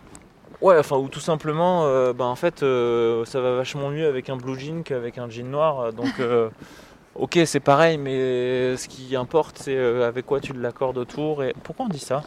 Euh, on en était au tatouage en série et aux Ah œuvres. oui, oui. Ok. plus à, la, à la notion d'œuvre euh, en, en pièce unique ou en ensemble. Et c'est ce qui Ah, fait un raccord aussi avec euh, ce qu'on disait tout à l'heure par rapport au corps et à la perception qu'on a du corps tatoué, morcelé ou comme euh, une seule euh, vision d'ensemble. Non, mais alors ça, c'est un... ça crée une passerelle. euh, Enfin, tu as créé un rebondissement euh, parfait là. On parlait tout à l'heure euh, de la capacité à, à sortir du plan et à recréer des liens entre les euh, paragraphes évoqués. Ah bah bravo. écoute, hein, c'est mon onzième épisode, là ça y est, on commence à être Ouais, rodé. ça commence à fonctionner. Donc, donc oui, le- le- la notion d'œuvre en série est effectivement très complexe, comme on a pu le voir. Et, euh, et effectivement, c'est pas parce qu'on si on, on- on donne euh, ce, ce positionnement qu'il a euh, euh, valeur de vérité universelle ou quoi que ce soit. Nous, c'est simplement des réflexions qu'on a sur le moment, qu'on développe, qu'on essaie d'enrichir, d'argumenter. Et on prend les vôtres avec plaisir d'ailleurs sur le sujet, Hmm. surtout si construites. Donc ça, c'était pour l'art. Avec, euh, Avec ça- le questionnement de est-ce que le tatouage peut être un art Voilà, donc la réponse est oui. Oui Et non. Et non. Et voilà, merci. Euh, maintenant vient euh, le Qu'est-ce que moment c'est où qu'une je... démarche? Voilà, le moment où je sors ma feuille parce qu'on Ah avait oui. trouvé euh, une Ah, chouette la défi- de- de définition. définition de, de- de qu'est-ce qu'une démarche? La démarche, ça peut être Ah tiens, on reste- et si on restait sous ce magnifique réverbère jaune? Où il y a marqué Qui- caramba avec un petit cœur dessus. qui visiblement n'a pas été mise à jour puisqu'on n'est plus censé avoir ces couleurs. Ah. Un escalier. Donc une démarche, c'est le motif du mouvement des membres des animaux pendant leur déplacement. La plupart des animaux utilisent différents types de démarches en fonction de la vitesse, du terrain, des besoins de manœuvrer et de l'efficacité énergétique. Au sens figuré, une démarche, ça peut aussi être la manière dont l'esprit progresse dans son activité. Mhm. Euh, et donc ça, peut, ça, ça correspond à ce qu'on appelle une démarche intellectuelle. Euh, Et c'est à partir de là qu'on avait euh, pu euh, prendre l'exemple du mec complètement euh, déglingué qui marche dans la rue. bah, c'est surtout par rapport à la démarche artistique. Ouais. Du coup, Alors Euh, déjà, on va parler de qu'est-ce qu'est-ce que c'est qu'une démarche et pourquoi on s'y intéresse. Et, la démarche de quelqu'un? Ouais, Ah, la, la De démarche. création. Non, non, non, juste une démarche. Juste une démarche? Toi, là, tu as une démarche. Ouais, T'es en train- en de marcher, t'es en train de marcher dans la rue. On est, un, Chargé. on est un petit peu serré, t'es chargé, t'as ton sac qui est euh, juste d'un côté épaule. parce que de l'autre côté t'as ta bandoulière avec le micro. On marche un petit peu serré parce que tu tiens l'enregistreur. Donc ça, si, euh, on nous avait filmé euh, il y a deux heures où on n'avait pas le micro, on marchait pas de la même manière Ouais. et pas au même rythme. Là, parce qu'on est en train de faire un enregistrement, notre démarche, elle a changé parce qu'on est obligé de s'adapter, on est obligé d'avoir une, une proximité. Donc la démarche, déjà, y a On doit, on doit aussi se synchroniser nos rythmes. Ouais, donc la démarche, elle est euh, influencée par euh, l'action que tu es en train de faire et qu'est-ce que tu mets dans cette action. Euh, par exemple, pour nous parler de quelqu'un que je connais, de Métamose par exemple, qui marche très très vite et qui, euh, tu es vraiment obligé de l'interpeller pour lui dire Hé oh mec, on est en train de marcher ensemble, ralentis. Par rapport à ça, la, euh, l'identité que tu retrouves dans la démarche, te permet de capter la personne et son rapport aux autres. Est-ce que tu as conscience d'être avec quelqu'un et dans ces cas-là tu t'adaptes et dans ces cas-là tu as une démarche qui va être peut-être un petit peu plus fluide ou est-ce que tu as une personnalité tellement forte et tu es tellement obsédé par certaines choses que quoi qu'il arrive tu vas toujours marcher de la même manière? Tu vois ce que je veux dire? Tu as des personnalités qui Mhm. sont dominantes et qui quoi qu'il arrive n'adapteront pas leurs propos et leur façon de s'exprimer parce que ils dominent la situation quoi qu'il arrive. Et c'est eux qui imposent le Mhm. rythme. Et c'est eux qui font que toi, tu vas avoir une démarche plus fluide, plus euh, flexible. Oui. Euh, La démarche, avant même de parler de processus créatif, de démarche artistique, la démarche, c'est euh, le résultat de la de l'addition de ta vie en fait. C'est quoi ton capital génétique? Est-ce que tu es en bonne santé à ce moment-là? Du coup, est-ce que tu marches à une allure euh, dite normale pour toi ou est-ce qu'au contraire, tu as eu un accident dans ta vie qui fait que tu boites un petit peu mais que euh, ben, comme tu es un peu pressé, tu vas, tu vas faire un effort et du coup tu vas, tu vas marcher un peu starbé comme ça. Est-ce que est-ce que euh, tu viens de te faire foutre à la porte et t'as un sac à dos qui fait 25 kilos parce que tu trimbales ta vie sur ton dos et c'est lourd euh, et pour autant t'as quand même envie d'a- tu d'avancer portes le du poids coup de tes soucis quand Ouais, même. tu- ouais, voilà, exactement. Est-ce que tu as un truc super important à faire? Et on avait, on avait pris cet exemple-là justement. Est-ce que euh, en fait, euh, finalement, euh, tous les vendredis soirs, en sortant euh, du boulot, euh, t'es pas euh, en train de, de speeder euh, dans le magasin parce que ça ferme à 8h et tu sors à, euh, à 8h moins 10 et euh, que tu sais que ton frigo à chaque fois il est vide et, et ça a une incidence sur ta façon de te déplacer. Est-ce que tu as faim de Ouais. vivre et du coup tu es pressé, tu cours partout, tu as les, les yeux grands écarquillés Ou alors est-ce que tu es pressé euh, dans le couloir du métro parisien mais tu as, des œillères parce que tu croises trop de monde, tu as trop de, trop de stimulation?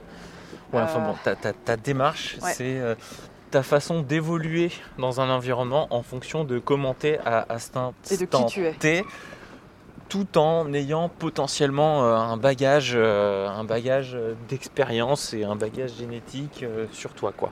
Bah, c'est toute, toute l'influence que tout ça va avoir finalement dans tes productions. Et c'est là où on en arrive aux démarches artistiques.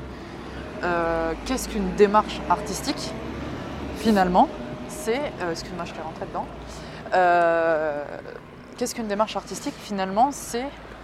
euh, pourquoi est-ce que tu crées et comment T'en es arrivé à créer de cette manière-là. ce que tu fais. Et Euh. Oui, et la démarche artistique, je pense qu'elle est, euh, elle, elle se nourrit de bah, ta façon de t'exprimer, mais aussi ta façon de penser. Et qu'est-ce que tu as vécu dans ta vie qui te donne envie de t'exprimer? Pourquoi tu t'exprimes Comment tu t'exprimes Et Pourquoi, tu t'exprimes par le dessin aussi de cette manière-là? Ouais, pourquoi tu as dessin, choisi la euh, peinture, la ce sculpture, médium l'énigravure. plus qu'un autre? Et du coup, pourquoi le tatouage? Pourquoi est-ce que ça fait sens pour toi? Et euh, nous, ce qu'on essaie de faire, c'est euh, par le biais de démarches avec, c'est justement aller chercher des démarches qui sont euh, qu'on va juger atypiques, qui sont euh, peu communes, pour aller comprendre comment ça s'est mis en place et d'où ça vient. C'est quoi la genèse? Qu'est-ce que tu as vécu dans ta vie?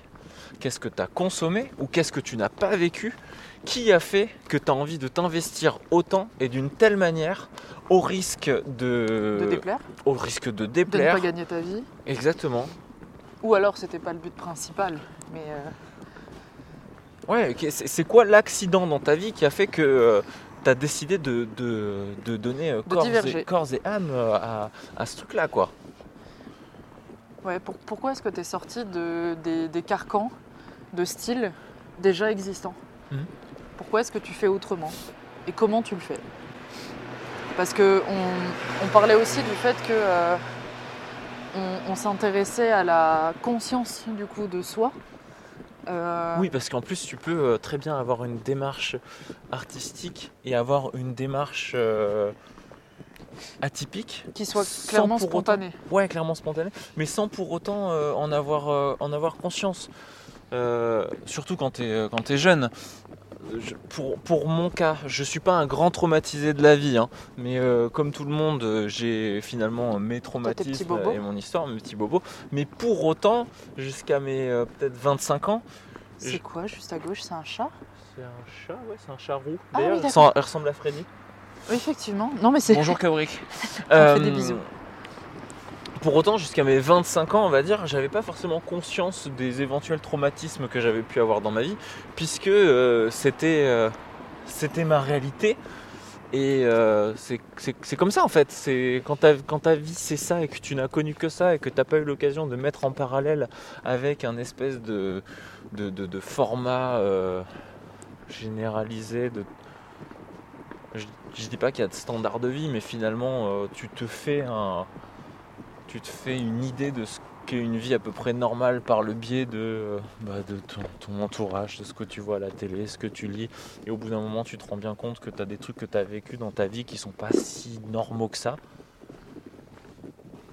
Et à ce moment-là, tu comprends un peu mieux pourquoi tu penses différemment, euh, pourquoi euh, ben, finalement tu n'étais pas si en phase avec tout le monde euh, en cours. Ah, les cours. Ah, l'école, ouais, c'est un peu cruel. hein. Et, euh, et à ce moment-là, tu, peux prendre conscience qu'effectivement, tu as une démarche qui est, euh, qui, est, qui, est, qui est différente. Et puis pour autant, tu peux aussi avoir une démarche euh, plus... on- on a- comme on l'a dit tout à l'heure, chacun on a nos spécificités, on est unique.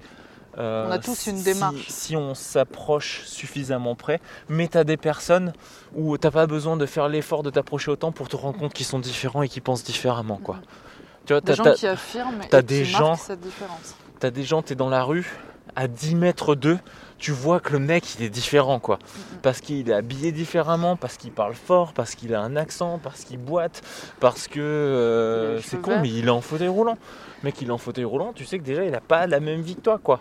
Ouais, ouais. Et ça a forcément euh, une incidence sur, sur, euh, ben, le rapport qu'il a avec, euh, avec les gens, le rapport qu'il a avec le corps, L'environnement. l'environnement, euh, tu te dis ben il y a de fortes chances que cette personne-là soit un petit peu plus cérébrale parce que forcément euh, le sport, euh, la course à pied, ça doit pas être son truc. Euh, donc Et tu sais pas, ça se trouve, euh, non non cette tu- personne a fait les JO. bah oui. Enfin, tu vois, Je- non, mais ouais, ouais, À l'inverse, complètement. et euh, on- Et c'est pour ça que justement, euh, c'est pour ça que justement, on s'intéresse à des personnes qui, au premier abord, vont avoir une image différente dans le paysage du tatouage. Et si en plus on a l'occasion de voir des vidéos avec des démarches atypiques et des, des gestuels qui ne sont pas habituels, on va avoir envie d'aller les questionner pour, un, pour comprendre comment ils en sont arrivés là. Deux, pour peut-être les questionner sur jusqu'où ils ont envie d'aller. Et trois, qu'est-ce qu'ils ont découvert euh, justement par le biais de cette démarche euh, ben, différente, quoi. Et euh, quatre, nous, qu'est-ce qu'on peut en tirer? Parce que nous, ce qu'on a pu tirer aussi de ce que pouvait être une démarche artistique pertinente, pour rebondir là-dessus, c'était quand on trouvait, euh, effectivement avec nos petits yeux d'humains, avec notre expérience et notre éducation et tout, et tout, et tout, euh, que le fond et la forme de ce qui était proposé euh, étaient étroitement liés.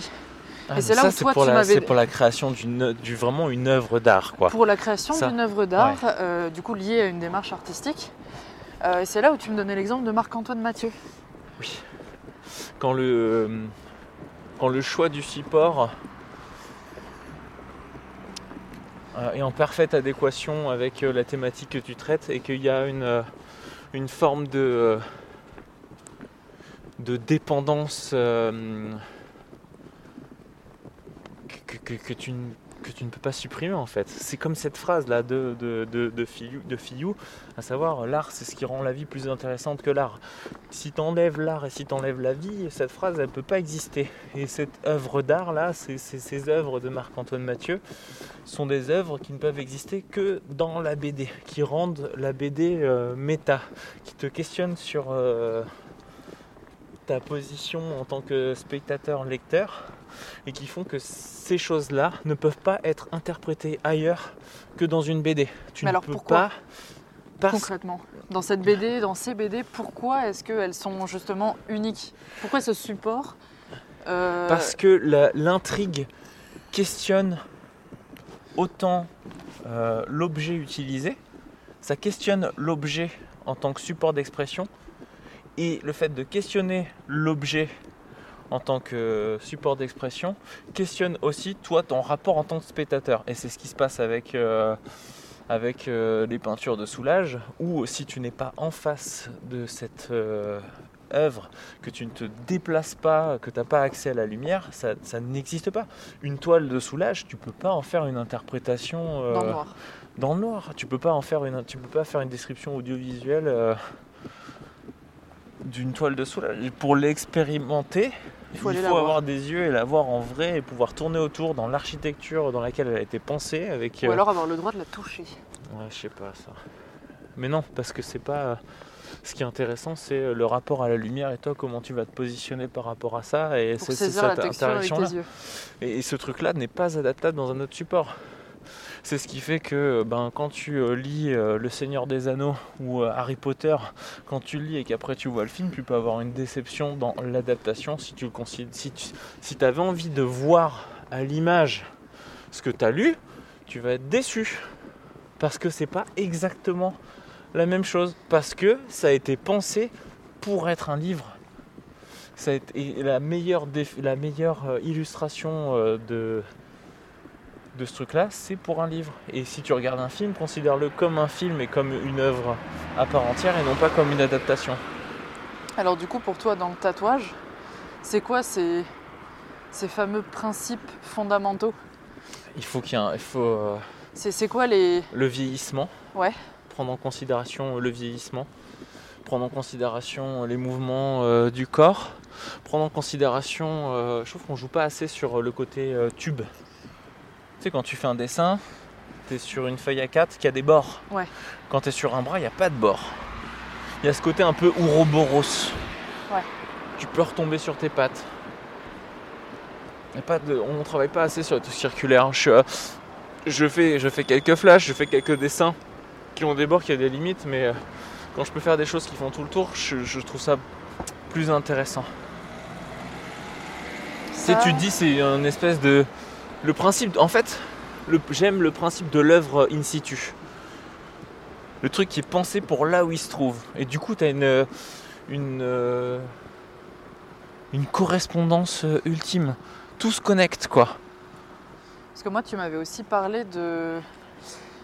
Alors, il faudrait que je trouve le bon terme de son évolution dans l'espace.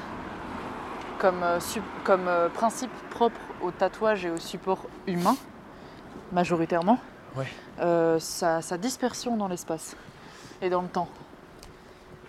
Euh, le, le fait qu'on soit tous des supports et qu'on puisse se balader dans, dans la rue, Exactement, la diffusion de l'œuvre euh, dans le le côté hyper accessible. l'environnement. Ouais. Le fait qu'on soit pas dans des musées et que. alors, t'as- Et que tu comprenais ceux qui venaient du, du graffiti. Ouais, ceux qui viennent du graffiti et Pour, qui euh, pour tapent des l'envahir. trains pour avoir de la visibilité, sauf que ça dure que 3 jours parce qu'ils se font repeindre. Exactement. Alors que le tatouage, lui, euh, va durer un normalement, il va durer un moment. Sauf, euh, ouais. Sauf qu'un train, tu. T'es limite, on est habitué à aller voir euh, les graffitis sur les trains, alors que les corps, ils, se, ils peuvent se contextualiser et se décontextualiser en permanence.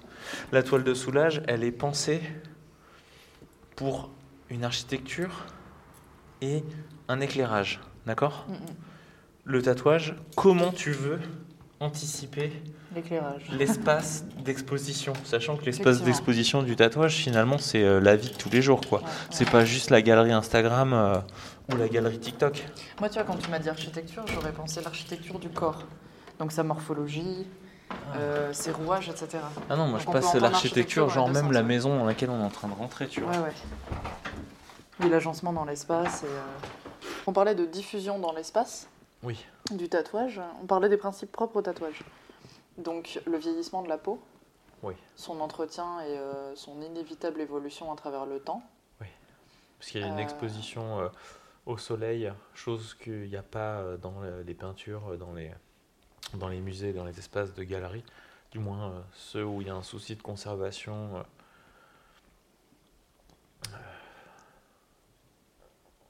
avec notamment des verres musées qui ont un taux Mhm. d'absorption de lumière à 98% ou des trucs comme ça, tu vois. Nous, les tatouages, on est loin de ça. Oui, clairement.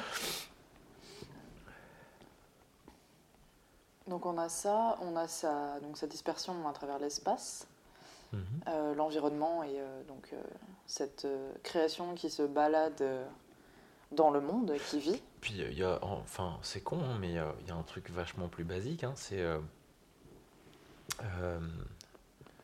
la capacité de d'expression du support. Dans Toi, toi, en tant que support de tatouage, tu as la capacité de t'exprimer, de parler, De la création en question? Ouais, de la création en question. Comment ça a été fait, quel impact ça a eu, tu vois? Qu'est-ce que tu as vécu? Ouais, enfin, genre, il y a, y a quoi comme, euh, y a quoi comme support aujourd'hui que tu peux questionner Les performances. et qui peut te, et qui peut te répondre? Ouais, ok, t'as les performeurs.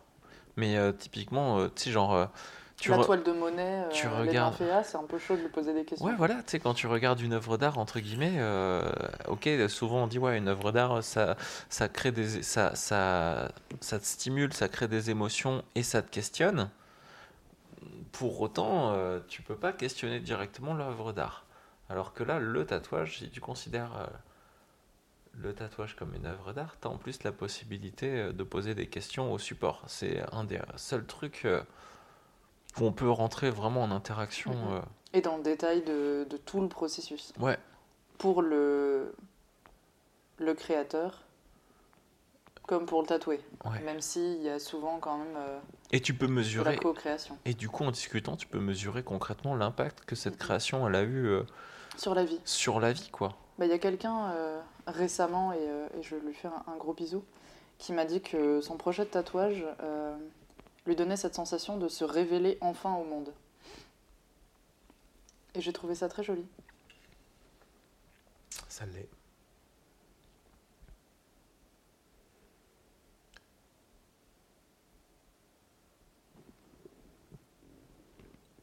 Et quoi qu'on en dise, il y a quand même un, un truc de collaboration euh, qui est propre au tatouage. Le rapport humain euh, est super fort, quoi. Oui, on est au-delà de... Alors, ça peut l'être.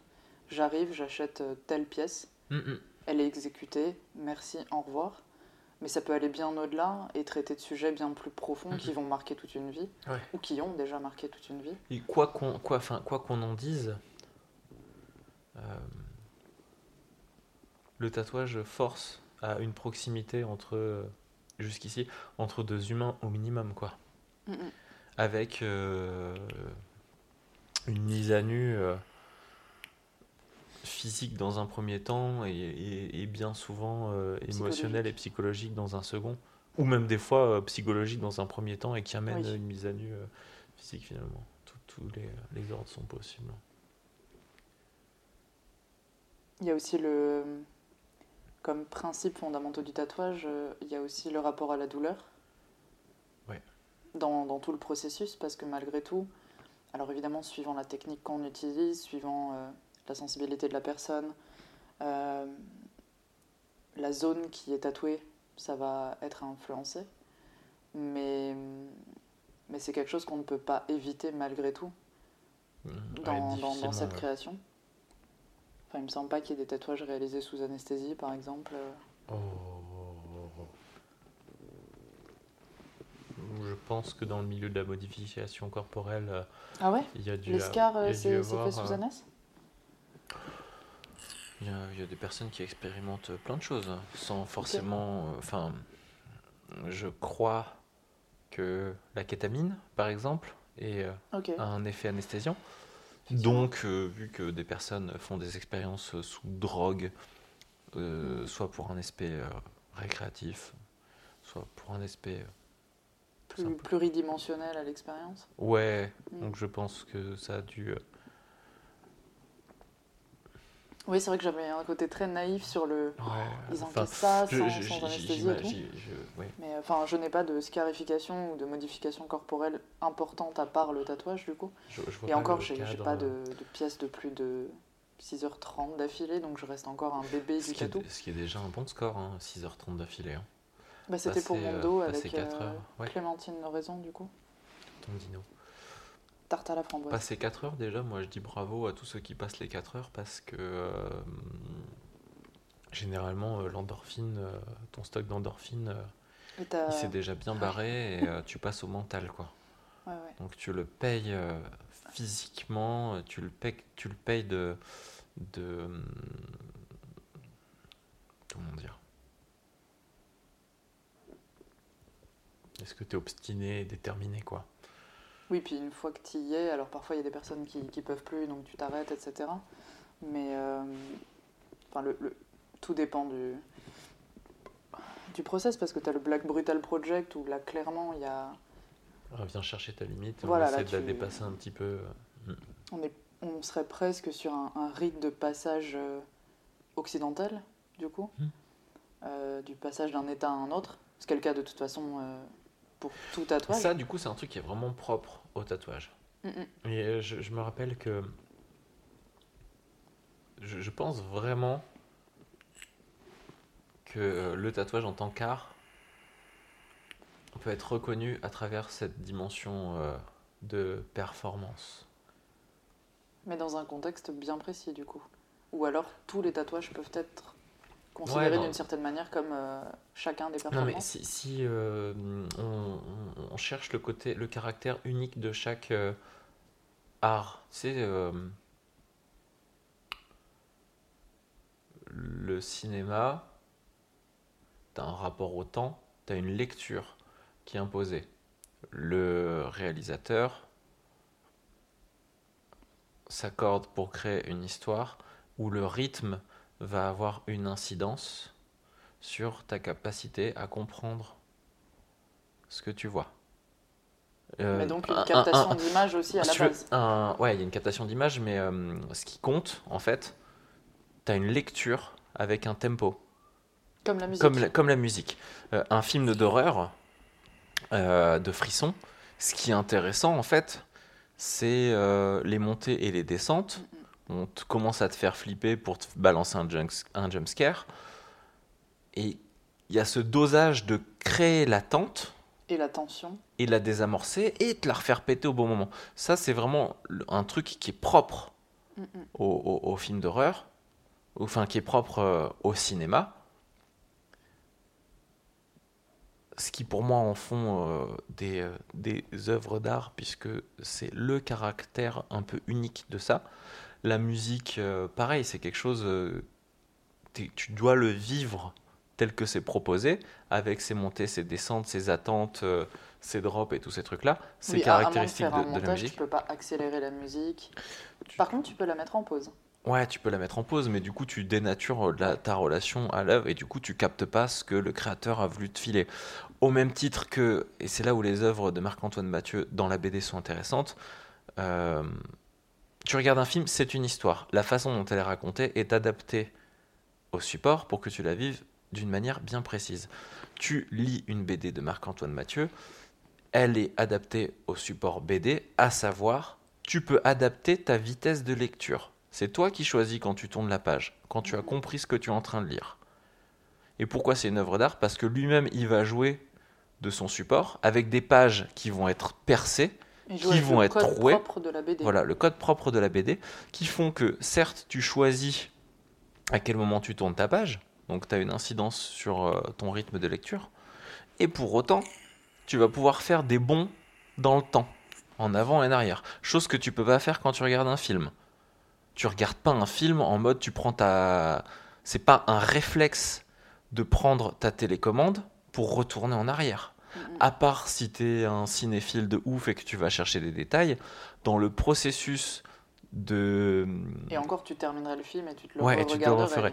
Mais dans ton processus de visualisation, de consommation du film, tu retournes pas en arrière. Quand tu lis une BD, potentiellement tu retournes en arrière parce que le geste de tourner la page fait partie du contrat de, de lire une Oui. BD ou de lire un livre, tu vois. Et ben, le contrat dans le tatouage, c'est qu'à un moment, tu vas t'asseoir et on va te planter des aiguilles dans le corps. Et ça, c'est propre à, à- à ton, C'est un à passage ton, obligatoire. ouais, à, mais à ton statut de, de- de porteur et de spectateur de Et tatouage. encore, s'asseoir, pas Et forcément. Tu peux être tatoué debout.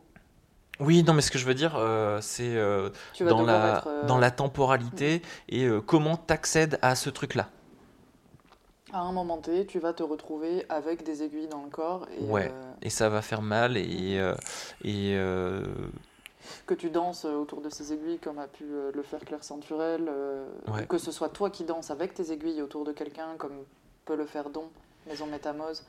Et c'est là où je pense que ce paramètre-là de s'asseoir, passer du temps pour recevoir et avoir mal, ça c'est une caractéristique unique du tatouage qui peut en faire un, un- un art unique. Si on oui, prend sans, en sans considération- même parler du coup de, de l'aspect euh, de bon, de mauvais, de jugement de goût, Ouais, ouais, ouais, ou de, critères esthétiques, vraiment purement. euh, pourquoi est-ce que cette, euh, c'est une forme d'art? Parce que c'est ce que, ce que tu viens de mentionner, c'est ça? Euh, oui. Oui, en, en c'est- identifiant les caractères euh, uniques. c'est unique du tatou, ouais. Oui, tout comme euh, la céramique, euh, etc., etc. De jouer ouais, euh, du, du vieillissement, euh, du tatouage qui va être trop profond, euh, qui va se diluer et du coup qui va changer le propos parce que tu as fait une typographie qui a été pensée pour dire un mot et en vieillissant, la dilatation de l'encre va faire que ça va se transformer ça va altérer la lecture du, du mot parce que c'est anticipé. Euh, le rapport euh, à la douleur euh, qui fait que ben, en fait, le mec veut une ligne droite sur tout le corps mais il veut que ce- toi tu fasses ton mieux pour que ce soit le plus parfait possible et en même temps il faut que ce soit très très douloureux et euh, si, si euh, lui il bouge quand c'est sur les côtes et ben c'est pas grave il va assumer ce tremblement parce que euh, c'est une restitution Du authentique du moment tel qu'il a été et qu'est-ce que c'est que d'avoir mal dans son corps Mhm. et de, de, et de quand même bouger alors que tu veux pas bouger quoi tu vois? Le spasme involontaire. Ouais, grave. Et euh, ça, euh, sur une feuille, tu peux pas le faire parce que ta feuille, elle a pas mal et elle va pas s'exprimer, elle va pas avoir une incidence sur ce que tu es en train de faire. Donc je pense que ouais, ce, le, tatouage, en tout cas, en jouant avec les émotions, un, un potentiel de, création, de réaction euh, plus grand que les autres parce que ça se passe entre deux êtres humains et, l'art est, une création propre de l'être humain. Et du coup, on crée le tatouage. Tu crées des choses sur une personne qui est le premier consommateur de l'art et qui en plus a un potentiel de, de- de réaction émotionnelle. Quoi. Et du coup, le, le- ce support d'œuvre va en plus euh, pouvoir s'exprimer à son sujet. Ouais. C'est trop bien. Et retranscrire, c'est comme si la toile que tu venais de peindre te disait Génial. Attends, j'ai adoré là le petit coin en noir que tu m'as Mhm. fait, plaisir. Ça m'a un peu chatouillé, mais j'ai bien aimé.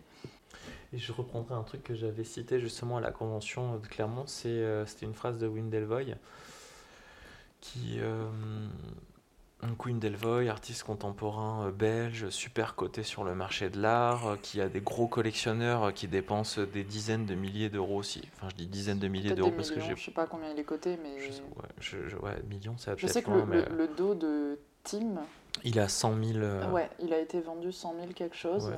euh, à un collectionneur. Oui, 100 000 suisse, dollars ou 100 000 euros, je sais En tout cas. Donc euh, Wim Delvoye, Oui. donc artiste euh, contemporain, d'art contemporain, qui, qui surtout, et c'est le, le- pourquoi on en parle, travaille autour du tatouage. Je sais pas s'il a- travaille encore autour du tatouage, mais il a travaillé Il, il autour a du beaucoup tatouage. travaillé autour de ça. Et son regard, il est super intéressant parce que lui, il a un, un vrai pied dans le marché de l'art parce qu'il est, euh, il, a, il a une cote certaine. Oui, oui. Et, Oui, il euh, était déjà artiste euh, ouais, il était déjà reconnu artiste avant de s'y intéresser. avant. Ouais, ouais, ouais. Et euh, son point de vue, il m'intéressait parce que hum, il mettait en parallèle les consommateurs d'art moderne et les consommateurs de tatouage. Et il expliquait que dans le milieu du tatouage, ceux qui consommaient le tatouage étaient des personnes qui euh, aimaient profondément ce qu'ils achetaient, Mhm. puisque du coup, ils allaient euh, intégrer des dessins, des gestuels, des ornements dans leur corps, euh, au prix euh, des fois de un, un- un mois de salaire, deux mois de salaire, alors qu'on on est la classe, on est la classe, on est la middle class, on n'est pas les plus riches, tu vois. C'est pas forcément évident de mettre autant d'argent pour avoir un dessin Il y a des sur un truc en plus on peut pas revendre. Il y a des statistiques sur euh, les catégories sociales qui se font le plus tatouer. Du coup, c'est plutôt la middle class plutôt qu'une classe euh, plus élevée. Euh, je, je dis ça, je n'ai pas, j'ai pas de statistiques. Je sais pas, hein, c'est au cas où tu, tu Je- un truc. là, par contre, ouais, je fais un truc horrible. C'est juste d'expérience personnelle par rapport à, à- à mes clients et je vois la, la proportion par rapport aux différentes classes, les budgets et tout ça. Euh, c'est pas forcément les plus aisés qui se font le plus tatouer et euh, ceux qui ont un petit peu plus d'argent ne se font pas forcément les, les plus grandes pièces ou les choses les plus, euh, les plus invasives, même s'il y en a. euh, Dans le tatouage, il y a- ouais, de et puis il y a quand même un truc très très très très populaire dans le tatouage. Mhm. Les prix pratiqués dans le tatouage sont euh, adaptés euh, aussi euh, à Monsieur Tout le Monde, tu vois. On n'est pas sur des prix exa- Le, le Oui, prix d'une photo d'art, Ouais. peut-être un certain mais le, temps. euh, le prix, enfin quand tu vois que tu payes, allez, on va dire un, un bras aujourd'hui dans le tatou, ça peut coûter entre 2000 et 10 000 euros. Je Ouais. prends une fourchette volontairement très très large. Alors qu'une photographie d'un photographe coté, euh, ça, peut, ça peut coûter bien plus cher encore, Ouais, tu ouais. vois. Et pourtant, et pourtant ce n'est qu'une photo. En termes de- d'effort, vraiment, je parle de labeur, Ouais, euh, c'est quand même pas la même chose. Et l'engagement corporel, la douleur et tout, font que ça, ça, le tatouage, par rapport aux prix qui sont pratiqués, euh, on est loin du marché de l'art et des grosses pièces, quoi, tu vois. Et euh, donc, euh, Wim Delvoye faisait un parallèle super intéressant où il disait que il avait des collectionneurs qui achetaient ses œuvres pour faire de la spéculation, pour faire du, euh, ça- de la défiscalisation chose qui n'est pas possible dans le milieu du tatouage parce qu'il n'y a a pas de transaction possible avec un, un, un marchand d'art. Il n'y a pas de y a pas de revente possible. Et euh, Difficile y de avait- dé- défiscaliser son tatou, quoi. ouais grave. Et il y avait euh, une euh, remarque moi j'ai déjà j'ai déjà un jour on m'a déjà payé un tatouage avec une carte d'entreprise en me demandant une facture avec Ah ouais TVA et tout. Ouais ouais bref. C'est pour le travail. Ah ouais, c'est pour le travail, ouais. Genre, euh, vous pouvez mettre création, création design, ouais, ouais, d'accord. Et euh, il y avait un côté, euh, il y avait une tendresse dans les yeux de Wim Delvoye par rapport euh, aux consommateurs de tatouages qui achetaient presque naïvement un dessin tout simplement parce qu'il l'aimait en fait, Mm, mm. parce qu'il avait un rapport, euh, Sincère, ouais, euh, ça- ouais, sincère, un petit peu plus pur. authentique. Ouais, authentique et moins, Moins pécunier en tout cas. ouais, moins pécunier quoi. Il n'y a, y a pas, de, pas de spéculation sur le tatouage Puis que tu fais. C'est un Parce- investissement pour soi Ouais, tu coup. vas, tu vas le garder dans ta vie, euh, ça va te faire mal. euh, T'affiches un truc sur toi, quoi, tu vois. Tu, tu livres une partie de, de ton identité, euh, que ce soit codé ou non, quoi. Bah, c'est au-delà suffisamment d'un- cadre ou du- d'une. euh, Même au-delà d'un dessin que tu pourrais afficher sur un mur, c'est un dessin que tu intègres à ta vie, Et que à tu ton portes corps. H24. Mm, mm. Ouais. Et c'est suffisamment fort pour que tu aies fait le choix euh, d'affronter euh, ben, un risque sanitaire, même si euh, c'est démocratisé et qu'on l'oublie, ben, n'empêche qu'il est existant, quoi, tu vois. Oui, tu me parlais d'une période du tatouage un peu sombre où, où Ouais. il y avait, je sais pas, des, des- une aiguille que, que tu, Ouais, c'est ça. tu Ou le stérilisais tatoueur. potentiellement, et ouais. encore avec des guillemets dans l'eau bouillante. Ne faites, pas cha- ne faites pas ça chez vous, s'il vous plaît. Ouais, on même Faites la formation hygiène et, et salubrité. Ouais, c'est un minimum. Mais, euh, mais oui, donc voilà, c'était, ça, ça a pu être. Et puis c'est pareil, même dans différentes régions du monde, euh, le tatouage n'est pas pratiqué dans les mêmes normes sanitaires euh, que, qu'ici en Occident, par exemple. Mm. Donc tout est relatif là-dessus. Restez prudent d'ailleurs si vous allez à l'étranger. Renseignez-vous et faites attention. Mais, mais, mais oui, oui, je te, je te rejoins avec ce, ce truc sincère. Je ne fais pas beaucoup de, de conventions parce que souvent beaucoup de monde, beaucoup de bruit, mais euh, ce que, ce que j'ai pu observer à la convention du, du tatouage, c'est euh, des yeux toujours très curieux et, euh, et des réactions très, très sincères. C'est du j'aime, j'aime pas. Ça c'est rigolo, tu vois des sourires. C'est très agréable en fait. Presque. Ah, D'ailleurs, dans le tatouage, beaucoup de personnes, tu dis j'aime ou j'aime pas. Ceux qui regardent le tatouage, tout de suite, il y a un rapport effectivement très personnel. Ils le prennent pour eux. C'est comment pas, ça ils le prennent pour eux? Ben, c'est pas pour eux. C'est pas leur corps, c'est pas leur histoire. Pour autant, quand ils le regardent, ils cherchent à savoir si ça leur plaît, si ça s'accorde avec euh, avec leurs préférences Mm, mm. leurs préférences euh, en termes de style et en termes de thématique, quoi. Ils se posent pas, De la- vie, ils se ouais. posent pas nécessairement euh, la question de euh, est-ce que ça va bien à cette personne?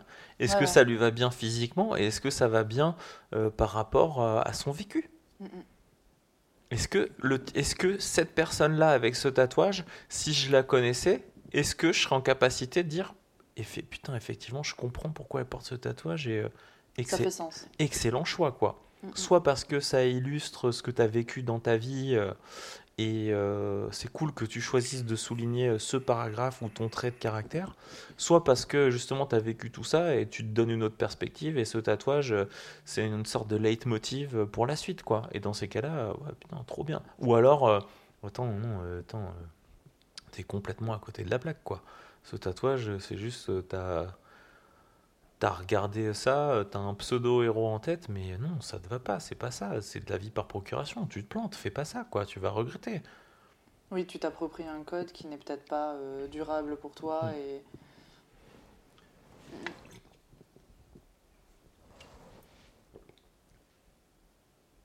Ouais, je pense que le caractère. euh, important donc pour, du pour tatouage, résumer, l'humain. pour résumer, l'humain.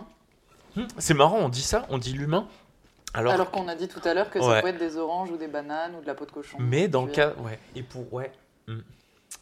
Mais, parce que là, on parle euh, du tatouage euh, tel qu'on peut le pratiquer sur des humains. Bon, moi, je suis toujours aussi sur des peaux de banane ou des peaux d'orange, etc. Mais il faut que je teste le tatouage sur cuir d'ailleurs. Euh, Eliops, une collègue d'ici, a, a fait de très chouettes choses euh, en tatouage sur cuir. Ah ouais Ouais, ouais. C'est, c'est- Pourquoi tu veux faire ça? C'est. la- c'est euh, Je veux, je veux tester le. Je, je veux tester les aiguilles dans une peau différente de, Ok. de celle que j'ai déjà pu expérimenter en fait. Et de voir comment je peux adapter le matériel à. Et du coup la, la technique au support en question. Parce que je tatoue pas pareil une peau de banane, une peau d'orange, Mhm. une peau humaine. Et euh, ouais, du coup, du coup j'ai envie de m'y confronter. Plus du coup sur un aspect technique. Et peut-être après je vais voir si je peux développer quelque chose avec ça aussi. Je... Quand tu as parlé euh, de. Quand tu as évoqué ce truc-là, de, de, de voir ce que ça fait dans une peau différente, euh, c'est un truc auquel j'ai euh, réfléchi. Pourquoi, euh, quand tu es tatoueur, tu fais un dessin, un motif que tu aimes bien ou un concept Tu as déjà réalisé ton dessin, donc visuellement tu vois à quoi ça va ressembler Mhm. il établit ton truc. Pourquoi tu vas dire j'aimerais bien le tatouer celui-là, au-delà du fait de gagner de l'argent? Pourquoi, pourquoi ça te rend plus content de le mettre dans de la peau alors que l'objet graphique, tu l'as fait, il existe. La forme, elle est définie, tu as tes valeurs de gris, tu as ta silhouette, ta forme, ta contreforme. Ton dessin, il est fini, Ton dessin, il est il tout est bien comme fini. il est. Ouais, il est tout bien comme il est et tu as envie de le mettre dans la peau. Parce qu'il y a un truc comme ça, il y a un rapport avec l'humain, il y a une sorte de validation euh, par la chair, un truc de, de transport de... Que ça fasse sens pour quelqu'un d'autre que toi aussi, peut-être, Mhm. je Ouais. dirais. Il y, a, il y y a ce truc de. C'est au-delà de trouver son public et que quelqu'un reparte avec ce, ce dessin, c'est que ça fasse sens au point que la personne va l'emporter dans Ouais, sa chair. Dans sa chair. ouais. Enfin, pour- j'ai Ouais, vraiment cette sensation et c'est pour ça que je l'ai intégré euh, même au processus des écorces, c'est que euh, euh, donc, du coup, donc je, je- là je travaille sur des Ah, écorces ouais, de, ouais. de pain que je dessine que- déjà que je vais ramasser et ensuite je- je- j'en redessine certaines pour pouvoir donner une idée aux personnes et qu'elles puissent choisir peut-être parmi un catalogue préexistant Mhm. moi pour apprendre de ces différentes formes pour ensuite en faire d'autres choses. Euh, Comment tu les choisis tes écorces maintenant? Est-ce que tu as un... Je, je vais complètement à l'instinct enfant, c'est-à-dire ça me plaît, je prends. Ah putain, c'est rigolo, j'aime bien sa forme, sa dynamique. Ou alors, oula, celle-là, elle a vraiment une forme bizarre, elle me plaît pas trop, je vais quand même la prendre. Est-ce que tu as conscience de... euh, Est-ce que tu joues sur euh, ton éclairage quand tu... Ton, ton écorce, quand tu la dessines? Tu la passes dans un scanner avant Tu mets Du une tout, lumière Du tu, tout. tu fais comment? Euh, En fait, je la pose sur ma feuille. Ouais. Oui, mais tu as une Je- lumière. Tu as bien une lumière. Alors, bah, du coup, ça dépend. Soit c'est la lumière de mon bureau. Ouais. Euh, et là, ça dépend de comment je l'ai inclinée pour pas qu'elle me fasse trop d'ombre portée, pour que j'ai une lumière su- surtout du dessus. Ok. Euh, et ensuite, soit je vais agrandir l'écorce, donc je la redessine en croquis à main levée. Parce que tu as conscience qu'en fonction des lumières que tu vas avoir ou du nombre de lumières que tu vas avoir, tu pourras changer les reliefs que tu vas avoir avec ton écorce? Complètement. C'est pour ça que là, je les propose d'un même côté. Ouais. Mais quand je travaille mes propositions sur corps, soit j'inverse, soit dans l'idée, il y a les lignes et ensuite je joue avec les dynamiques soit t'inverses, c'est-à-dire Euh, soit j'inverse, soit je fais un effet miroir sur Photoshop pour changer le côté sombre euh, d'une partie. euh, Ok, j'ai compris. Je... Voilà, c'est ce que j'avais fait par exemple sur mon pied. Ok. J'avais choisi que le côté sombre, euh, j'ai une écorce du coup sur mon pied gauche. Euh, J'avais choisi que le côté sombre soit du côté extérieur pour que la lumière. C'est toi qui m'en avais parlé du fait Mhm. que la lumière tapait le corps d'une certaine manière la plupart du temps et que c'était quelque chose à, à envisager. J'y avais même pas forcément pensé. Et du coup, en pensant ce tatouage, je me disais que le. euh, comment la. Pas l'arête du pied, mais le, le dôme du Le, pied. le tranchant Non Euh, non, le, le- la courbe au-dessus du pied. Ok, c'est là où ça prend le plus de c'est là où lumière, ça donc prend tu le le plus de laisses lumière, plus donc clair. Voilà, je le laissais plus clair. Mhm. Euh, donc c'est quelque chose auquel je pense. Euh, donc voilà, le process c'est je pose mes écorces sur du papier. Après là, le process est un peu en train de bouger, donc je m'avancerai pas trop sur là comment, comment je fais. En tout cas, j'ai mes écorces euh, matériellement. Je fais, une, je fais une parenthèse parce que là on est en train de, on est en train, on est en train d'en parler. Je sais qu'on va pas en parler plus longtemps, mais là je demande aux auditeurs clairement, laissez-nous un message en commentaire si vous avez envie que moi je prenne le micro et que on fasse un interview, euh, qu'on fasse un mini démarche avec euh, hors série justement sur le processus créatif de Manon Jean-Jean et sur euh, l'impact que euh, ben, le fait de tourner ces podcasts a, eu sur euh, ben, sa production actuelle. Même si t'as pas encore, si t'es au tout début de ta carrière de tatoueuse, Carrément. n'empêche que tu as rencontré plein de personnes dans le tatou, euh, plein d'acteurs différents et que ça a une incidence. Donc Et si que ça... j'ai tiré des choses de chaque, euh, chaque rencontre avec chaque personne. Ça c'est cool. Donc euh, voilà, je vous le demande, euh, mesdames et messieurs et euh, autres intersexes, euh, laissez un message, euh, laissez un commentaire sur n'importe quelle plateforme pour nous dire si vous avez envie euh, qu'on fasse ce, petit hors-série euh, où je me creuserai la tête pour poser les bonnes questions à Manon Jean-Jean pour savoir ce qu'elle tire de tout ça. Voilà, Très bien. parenthèse terminée. Du coup, euh, donc voilà, je redessine, je redessine les écorces, mais sinon, le processus initial et celui que je, je préfère mettre en place, c'est quand les personnes soit me ramènent des écorces qu'elles-mêmes, ou des écorces ou des motifs naturels qu'elles-mêmes ont été récoltés quelque part dans un lieu qui leur est cher, qui leur a plu, un lieu Mhm. où juste où ils se sont paumés. euh, et où on va directement composer sur la peau ce, ce qui aura été euh, composé par la personne elle-même. Ok. Voilà. Euh, parce que justement, je me, je me pose la question de même l'utilité de dessiner de manière approfondie avant. Parce que moi, ce qui m'importe, c'est de réussir à recréer du lien entre euh, l'homme, la nature et son instinct presque enfantin à recomposer quelque chose parce que ça lui a plu, ça lui a parlé, de jouer avec euh, bah, physiquement quoi. Mhm. C'est des, des matériaux. euh, donc, donc voilà un petit peu à la manière d'un puzzle. La personne va composer avec les écorces que soit je lui mets à, sa- à disposition, soit, euh, voilà, soit, soit des choses qui lui sont propres. Exactement. Ok. Voilà. Et, et c'est là où le processus, pour moi, prend plus sens encore que, euh, que, que de récolter un dessin, bien que euh, récolter un dessin, récolter euh, de manière interposée une écorce que j'aurais déjà redessinée. Attends, j'ai pas compris. De manière, pourquoi, je pourquoi de manière interposée Euh, dans la mesure où c'est moi qui ai ramassé l'écorce Ouais. et qu'en plus je l'ai redessinée. Donc elle est déjà passée par Ouais, deux ouais, prismes déjà. avant d'arriver Mhm. à la personne.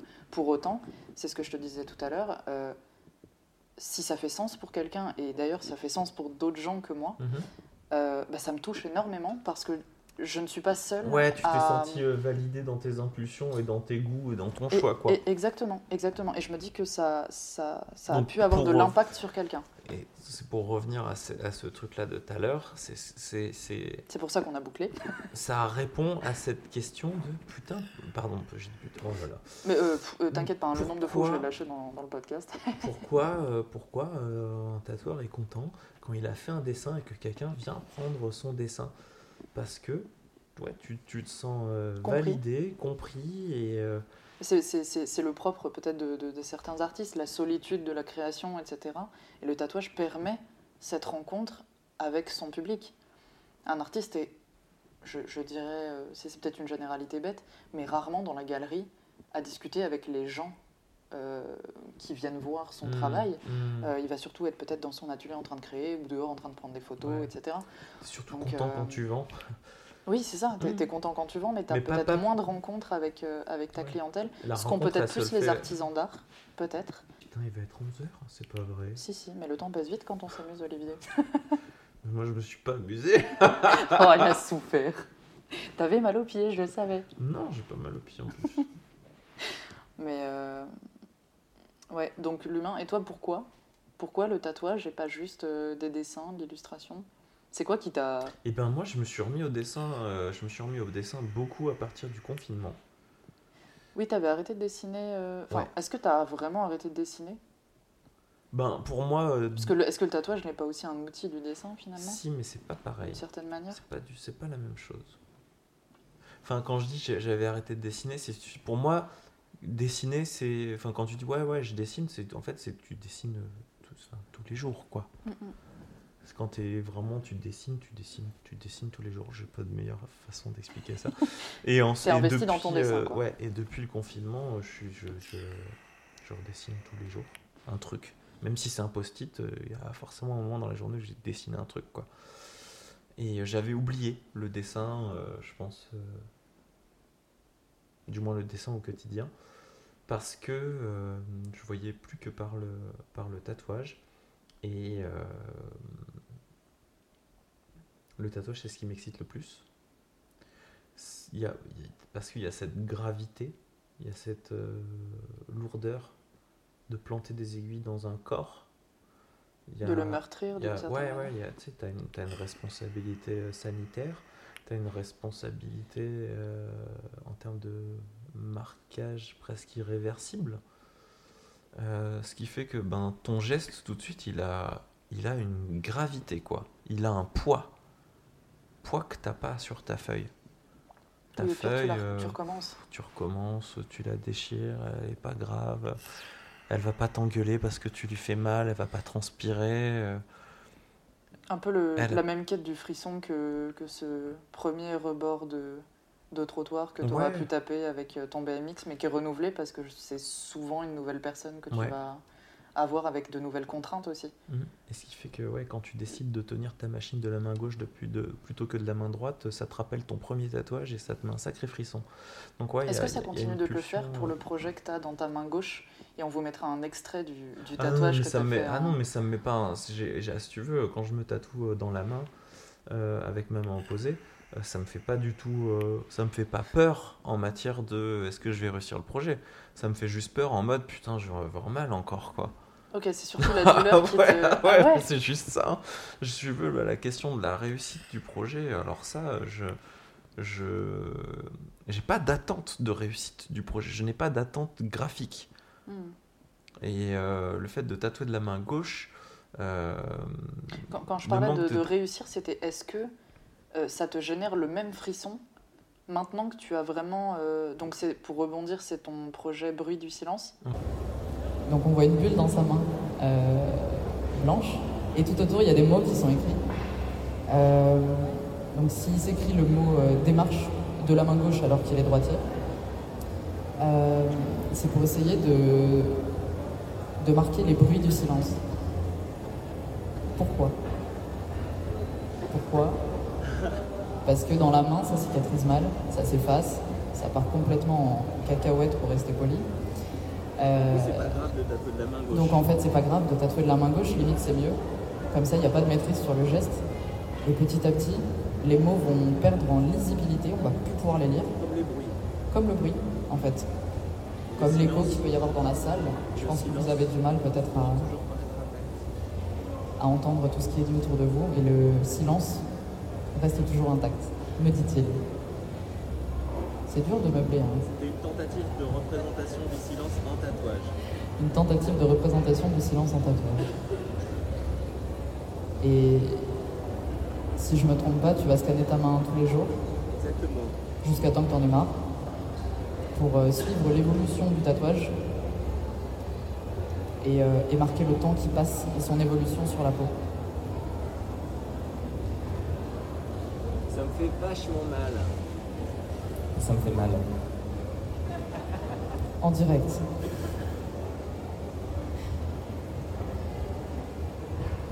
C'est moche. Ça va pas tenir. C'est pas beau. Et ça fait mal. Les mots de- du créateur. Mais je suis vachement content de le faire. Mais je suis vachement content de le faire parce que c'est un projet que j'avais euh, que j'avais écrit en 2017. Euh, que je regrettais de ne pas pouvoir me faire parce que ma main gauche est déjà tatouée depuis des années.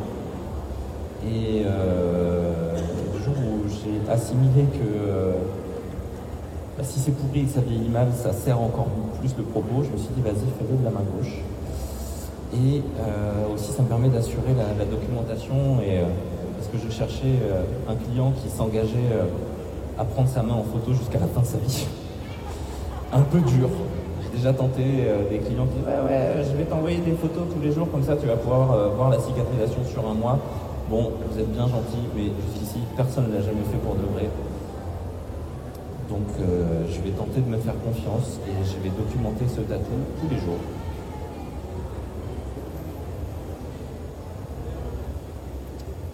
Aïe. Aïe. Il a dit aïe. Bon, il reste trois, trois, trois lettres et après euh, je quitte la scène, Charlie, promis, je, je squatte pas trop.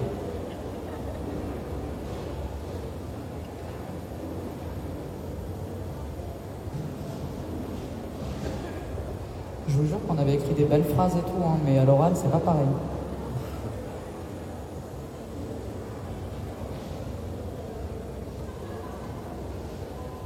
En vrai, c'est bien d'avoir un public autour des gens qui regardent comme ça, ça me force à rester digne.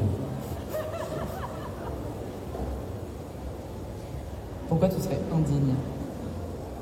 Parce que euh, là, j'ai l'air euh, de supporter et d'être assez neutre, mais euh, en fait, il y a un concert de death metal qui se passe dans ma tête. Tu peux rajouter à ça l'envie d'aller aux toilettes.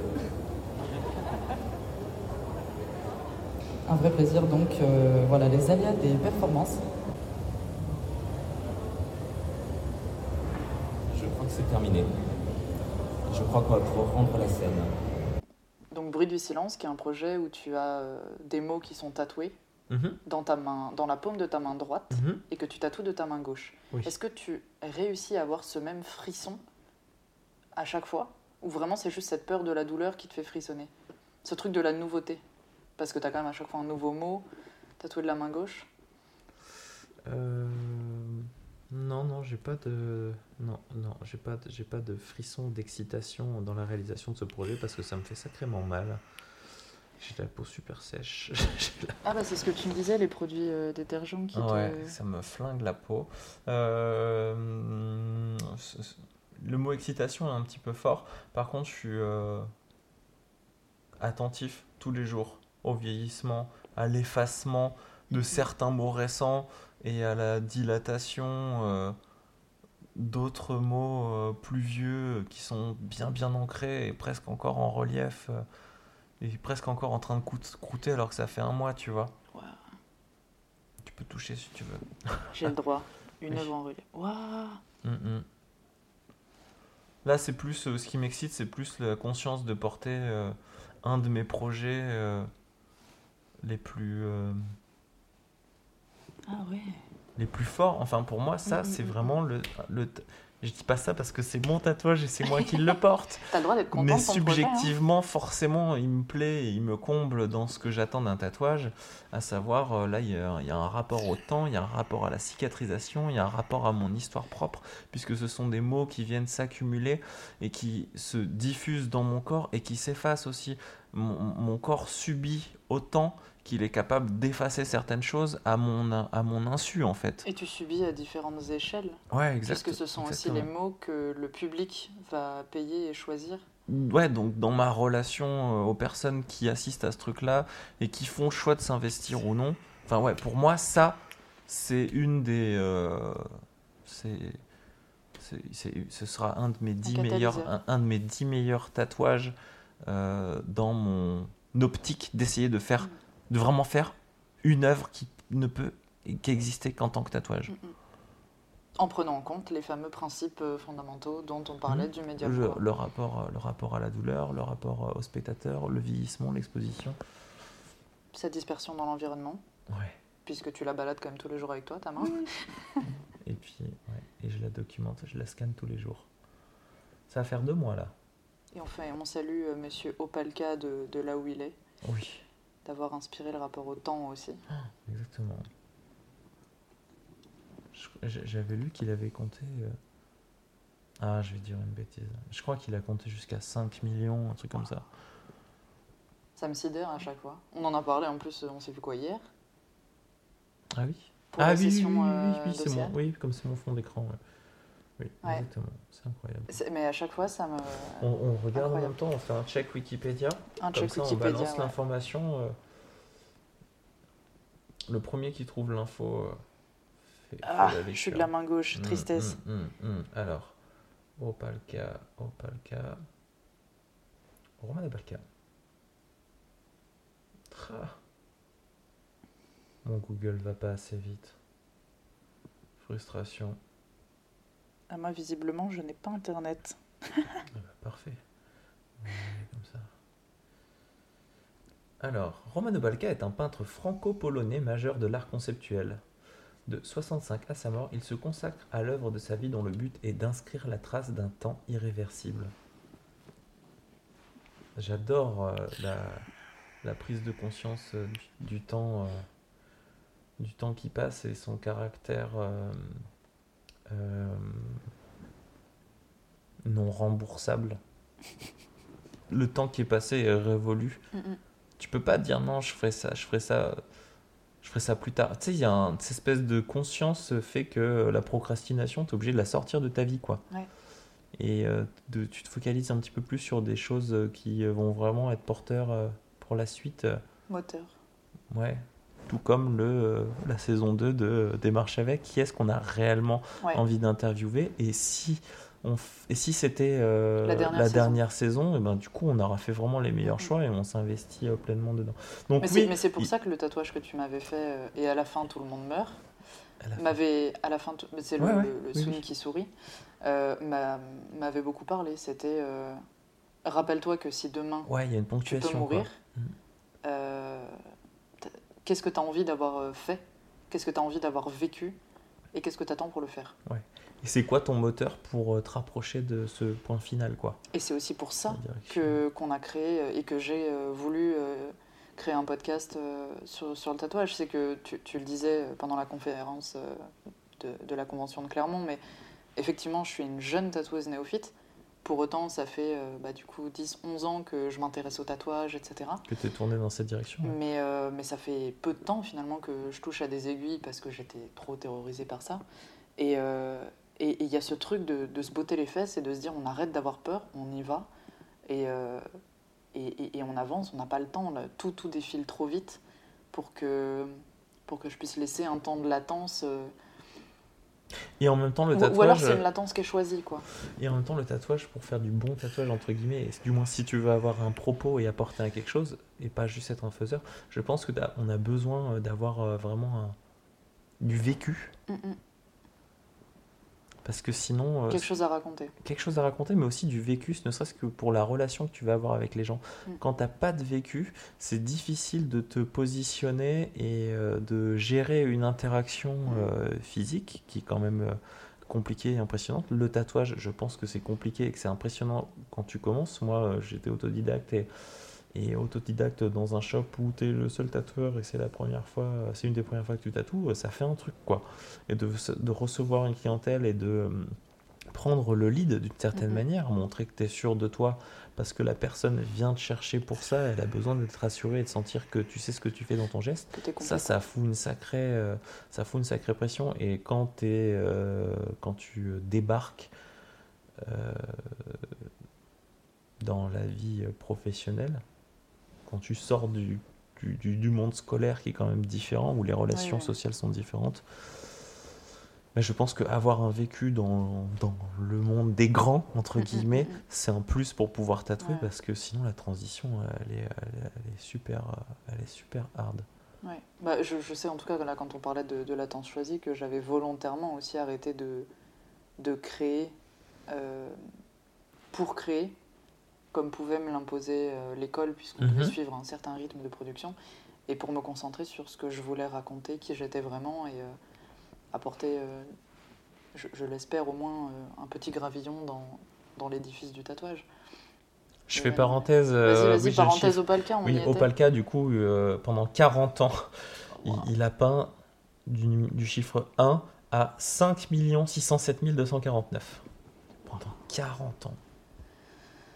Donc tous les jours, il s'installe devant sa poêle et il peint des chiffres à la filet, quoi. Mais il avait un, créneau horaire, il en peignait un Mm. par jour. Ah, C'était quoi son... Ah bah non, un par jour, euh, tu, euh, tu vis moins que 5 millions de jours. hein. J'ai aucune idée de combien de jours on vit. J'ai, j'ai- par contre, j'ai une très mauvaise notion du temps et estimation du temps, ce qui me cause d'ailleurs euh, certains ennuis. Mais euh, je me, je me rends pas compte de combien en moyenne on a de jours dans une vie. Ben tu vois, euh, 80 ans, ça fait à peu près 30 000 jours. Ah oui, donc il a, Ça il a charbonné niveau. Ouais, Ah, 30 000, ça paraît si petit. ouais. Ça paraît si petit. Attends, euh, du coup... Et 30 000 jours euh, sur toute une vie en comptant euh, au moins à peu près 18 ans de parcours scolaire, etc. À peu près. Ça fait si peu. Attends, je suis en train d'essayer de voir. Donc je prends 5 millions. Et euh, je le divise par, euh, par 15 000 jours. Ça veut dire S'il que, en fait deux par jour? Ça veut dire que euh, pendant 40 ans, pendant 40 ans, il, il- il a peint à peu près 30 chiffres par jour. Ok. Sachant qu'il avait une certaine rigueur hein, quand même. hein. Quand tu Mm. vois l'étoile, euh, Oui, c'est très- millimétré, c'est ouais. très discipliné. Ouais, ouais, ouais. C'était presque un calligraphe, du coup. Ouais, ouais. C'est un truc de dingue. C'est assez fou. Il aurait cartonné sur Twitch, lui. C'est vrai. Il fait des sessions de chiffres pendant 40 ans, quoi. 45 ans sur Ah, la Twitch. fidélité, le rendez-vous euh, fidèle. Ouais, je suis détendu, là, tu vois. Ah bah nickel. Rien de tel qu'une petite marche à moins 4, moins 6 pour se Pour revigorer et se apprécier le détendre. fait d'être au chaud après et détendu. Sachant que tu vois, moi, eh ben, après, je vais, je vais aller me laver les dents et puis je vais me coucher tranquillement. Alors que toi, Moi, je vais marcher tu vas, tu vas redescendre 15 minutes dans le froid avant d'aller chez toi. Et je vais remonter en plus. Hmm. Parce Mais que je suis dans les hauteurs de C'est pour te Clermont. réchauffer. Exactement. Mais non, Bon, mais ça, on pense à tout. Qu'est-ce que, euh, vu que c'est la fin d'année, qu'est-ce qu'on se souhaite pour, euh, qu'est-ce qu'on souhaite à nos auditeurs et qu'est-ce qu'on se souhaite pour euh, Démarche avec 2022 deuxième saison? Pour les auditeurs, moi, je leur souhaiterais euh, de la santé et beaucoup de rire. Ouais, la santé c'est le principal. Et, C'est- un bon tremplin pour la suite. et du- des, des cris de tortue, mais bien dilués. Ah, putain, vous arrêtez pas avec ça là. C'est fou. Mais non, mais c'est- des petites parenthèses euh, drôles Moi, je qui, vous, qui me font beaucoup de bien. je vous souhaite d'avoir encore du temps pour écouter les prochains podcasts et que ça vous apporte des choses. Voilà. Oui, c'est vrai. Parce que si vous avez euh, du temps pour écouter ça, et ben euh, Merci de nous l'offrir. ouais, et c'est cool pour vous que vous ayez du temps pour écouter ça. C'est vraiment chouette que vous ayez fait le choix d'écouter ça plutôt qu'autre chose. Voilà. En espérant que la suite ne soit pas juste triviale et qu'il y ait plein de- d'apports encore très enrichissants. Mais je pense que dans la mesure où on rencontre euh, de nouvelles personnes pour la prochaine saison, il y aura, euh, il y aura encore de nouvelles facettes du, du tatouage à découvrir, de nouvelles approches, de nouveaux parcours, de nouvelles appréhensions de la technique, du corps, de la douleur, Faudrait, en de fait, la euh, composition, tout ça. Parce que là, on, on a fait le tour. Bien sûr, il y a plein de personnes euh, intéressantes, mais vraiment des profils très, très différents et très atypiques. J'ai peur qu'on ait vite fait euh, le tour euh, du paysage français. Parce que ceux qui nous intéressent, c'est des personnes, c'est des, des- des- des profils internationaux, mais qui, ben, la barrière de la langue est une vraie barrière Mhm. pour nous. Bah pour, pour moi, Enfin, pas, pas tant que ça. ouais, je, mais je veux dire, pourrais en- faire un en podcast en anglais, mais pour nos auditeurs, Voilà, ça pourrait ça. être un Moi, je, Après, moi, je suis un euh, petit peu chauvin, même si je consomme euh, de l'international bah, dans la production. euh, j'ai perdu l'habitude de produire en anglais. C'est un sacré taf aussi. Mm. Puis euh, puis puis il faut y aller à Prague, Oui, en ouais, Russie, voilà, etc. Puis là, c'est la, la, la période Covid fait que C'est pas pratique. de toute façon, c'est restreint. Mm. Et puis j'ai pour le coup pas envie de passer par, euh, par du visio. Je, je tiens vraiment à, à ce, ce rite du Ouais, déplacement. Ouais. Euh, Mais je dis ça, tout ça pour dire euh, Ouais. les, les, les, les noms des profils vraiment atypiques. euh, N'hésitez pas à nous en envoyer parce que voilà, peut-être qu'on pourrait. Ouais, ok, d'accord. Bon, bah Et voilà, En- envoyez-nous des, des noms de, de profils euh, atypiques, euh, pas seulement. euh, ça peut être le tatoueur du coin de votre rue si vous le trouvez le plus atypique. Euh, nous, de toute façon, on regardera, on regardera ce qui a été envoyé. Mais, euh, mais ouais, re- recommandez-nous des, des profils atypiques. Peut-être un, un nouvel, euh, un nouveau créateur émergent, peu importe le, ça. le temps de tatouage qu'il peut y avoir derrière ou la technique, c'est pas forcément une expertise technique qu'on cherche, mais vraiment ouais, des démarches uniques. Donc si vous en avez sous le coude, on prend. Mm. Et euh, on prend avec grand plaisir. Et peut-être que aussi ça paraîtront par surprise dans la ligne éditoriale de 2022. Exactement. Exactement. Qui n'est d'ailleurs pas euh, complètement établi pour l'instant, donc euh, Chut. on ne dira rien. Merci, Merci. De, de nous avoir écoutés pendant cette longue balade. Oh, T'as oublié quelque chose? Non, pas du tout. C'était pour le- la durée de, de la balade? Non, pas du tout. Je me suis, je, je me suis surpris dans ma tête à vouloir faire une blague et à ne pas la faire. Et, euh, à- à- et en fait, là, je me rends compte qu'en ayant dit ça, je suis obligé de la faire parce que sinon, ça fait bizarre. Et si je m'arrête juste là, c'est vraiment très bizarre. Je vais dire, mais ne t'emmerde pas à me vous voyez. Je pense que c'est fini. Bonne soirée. À bientôt.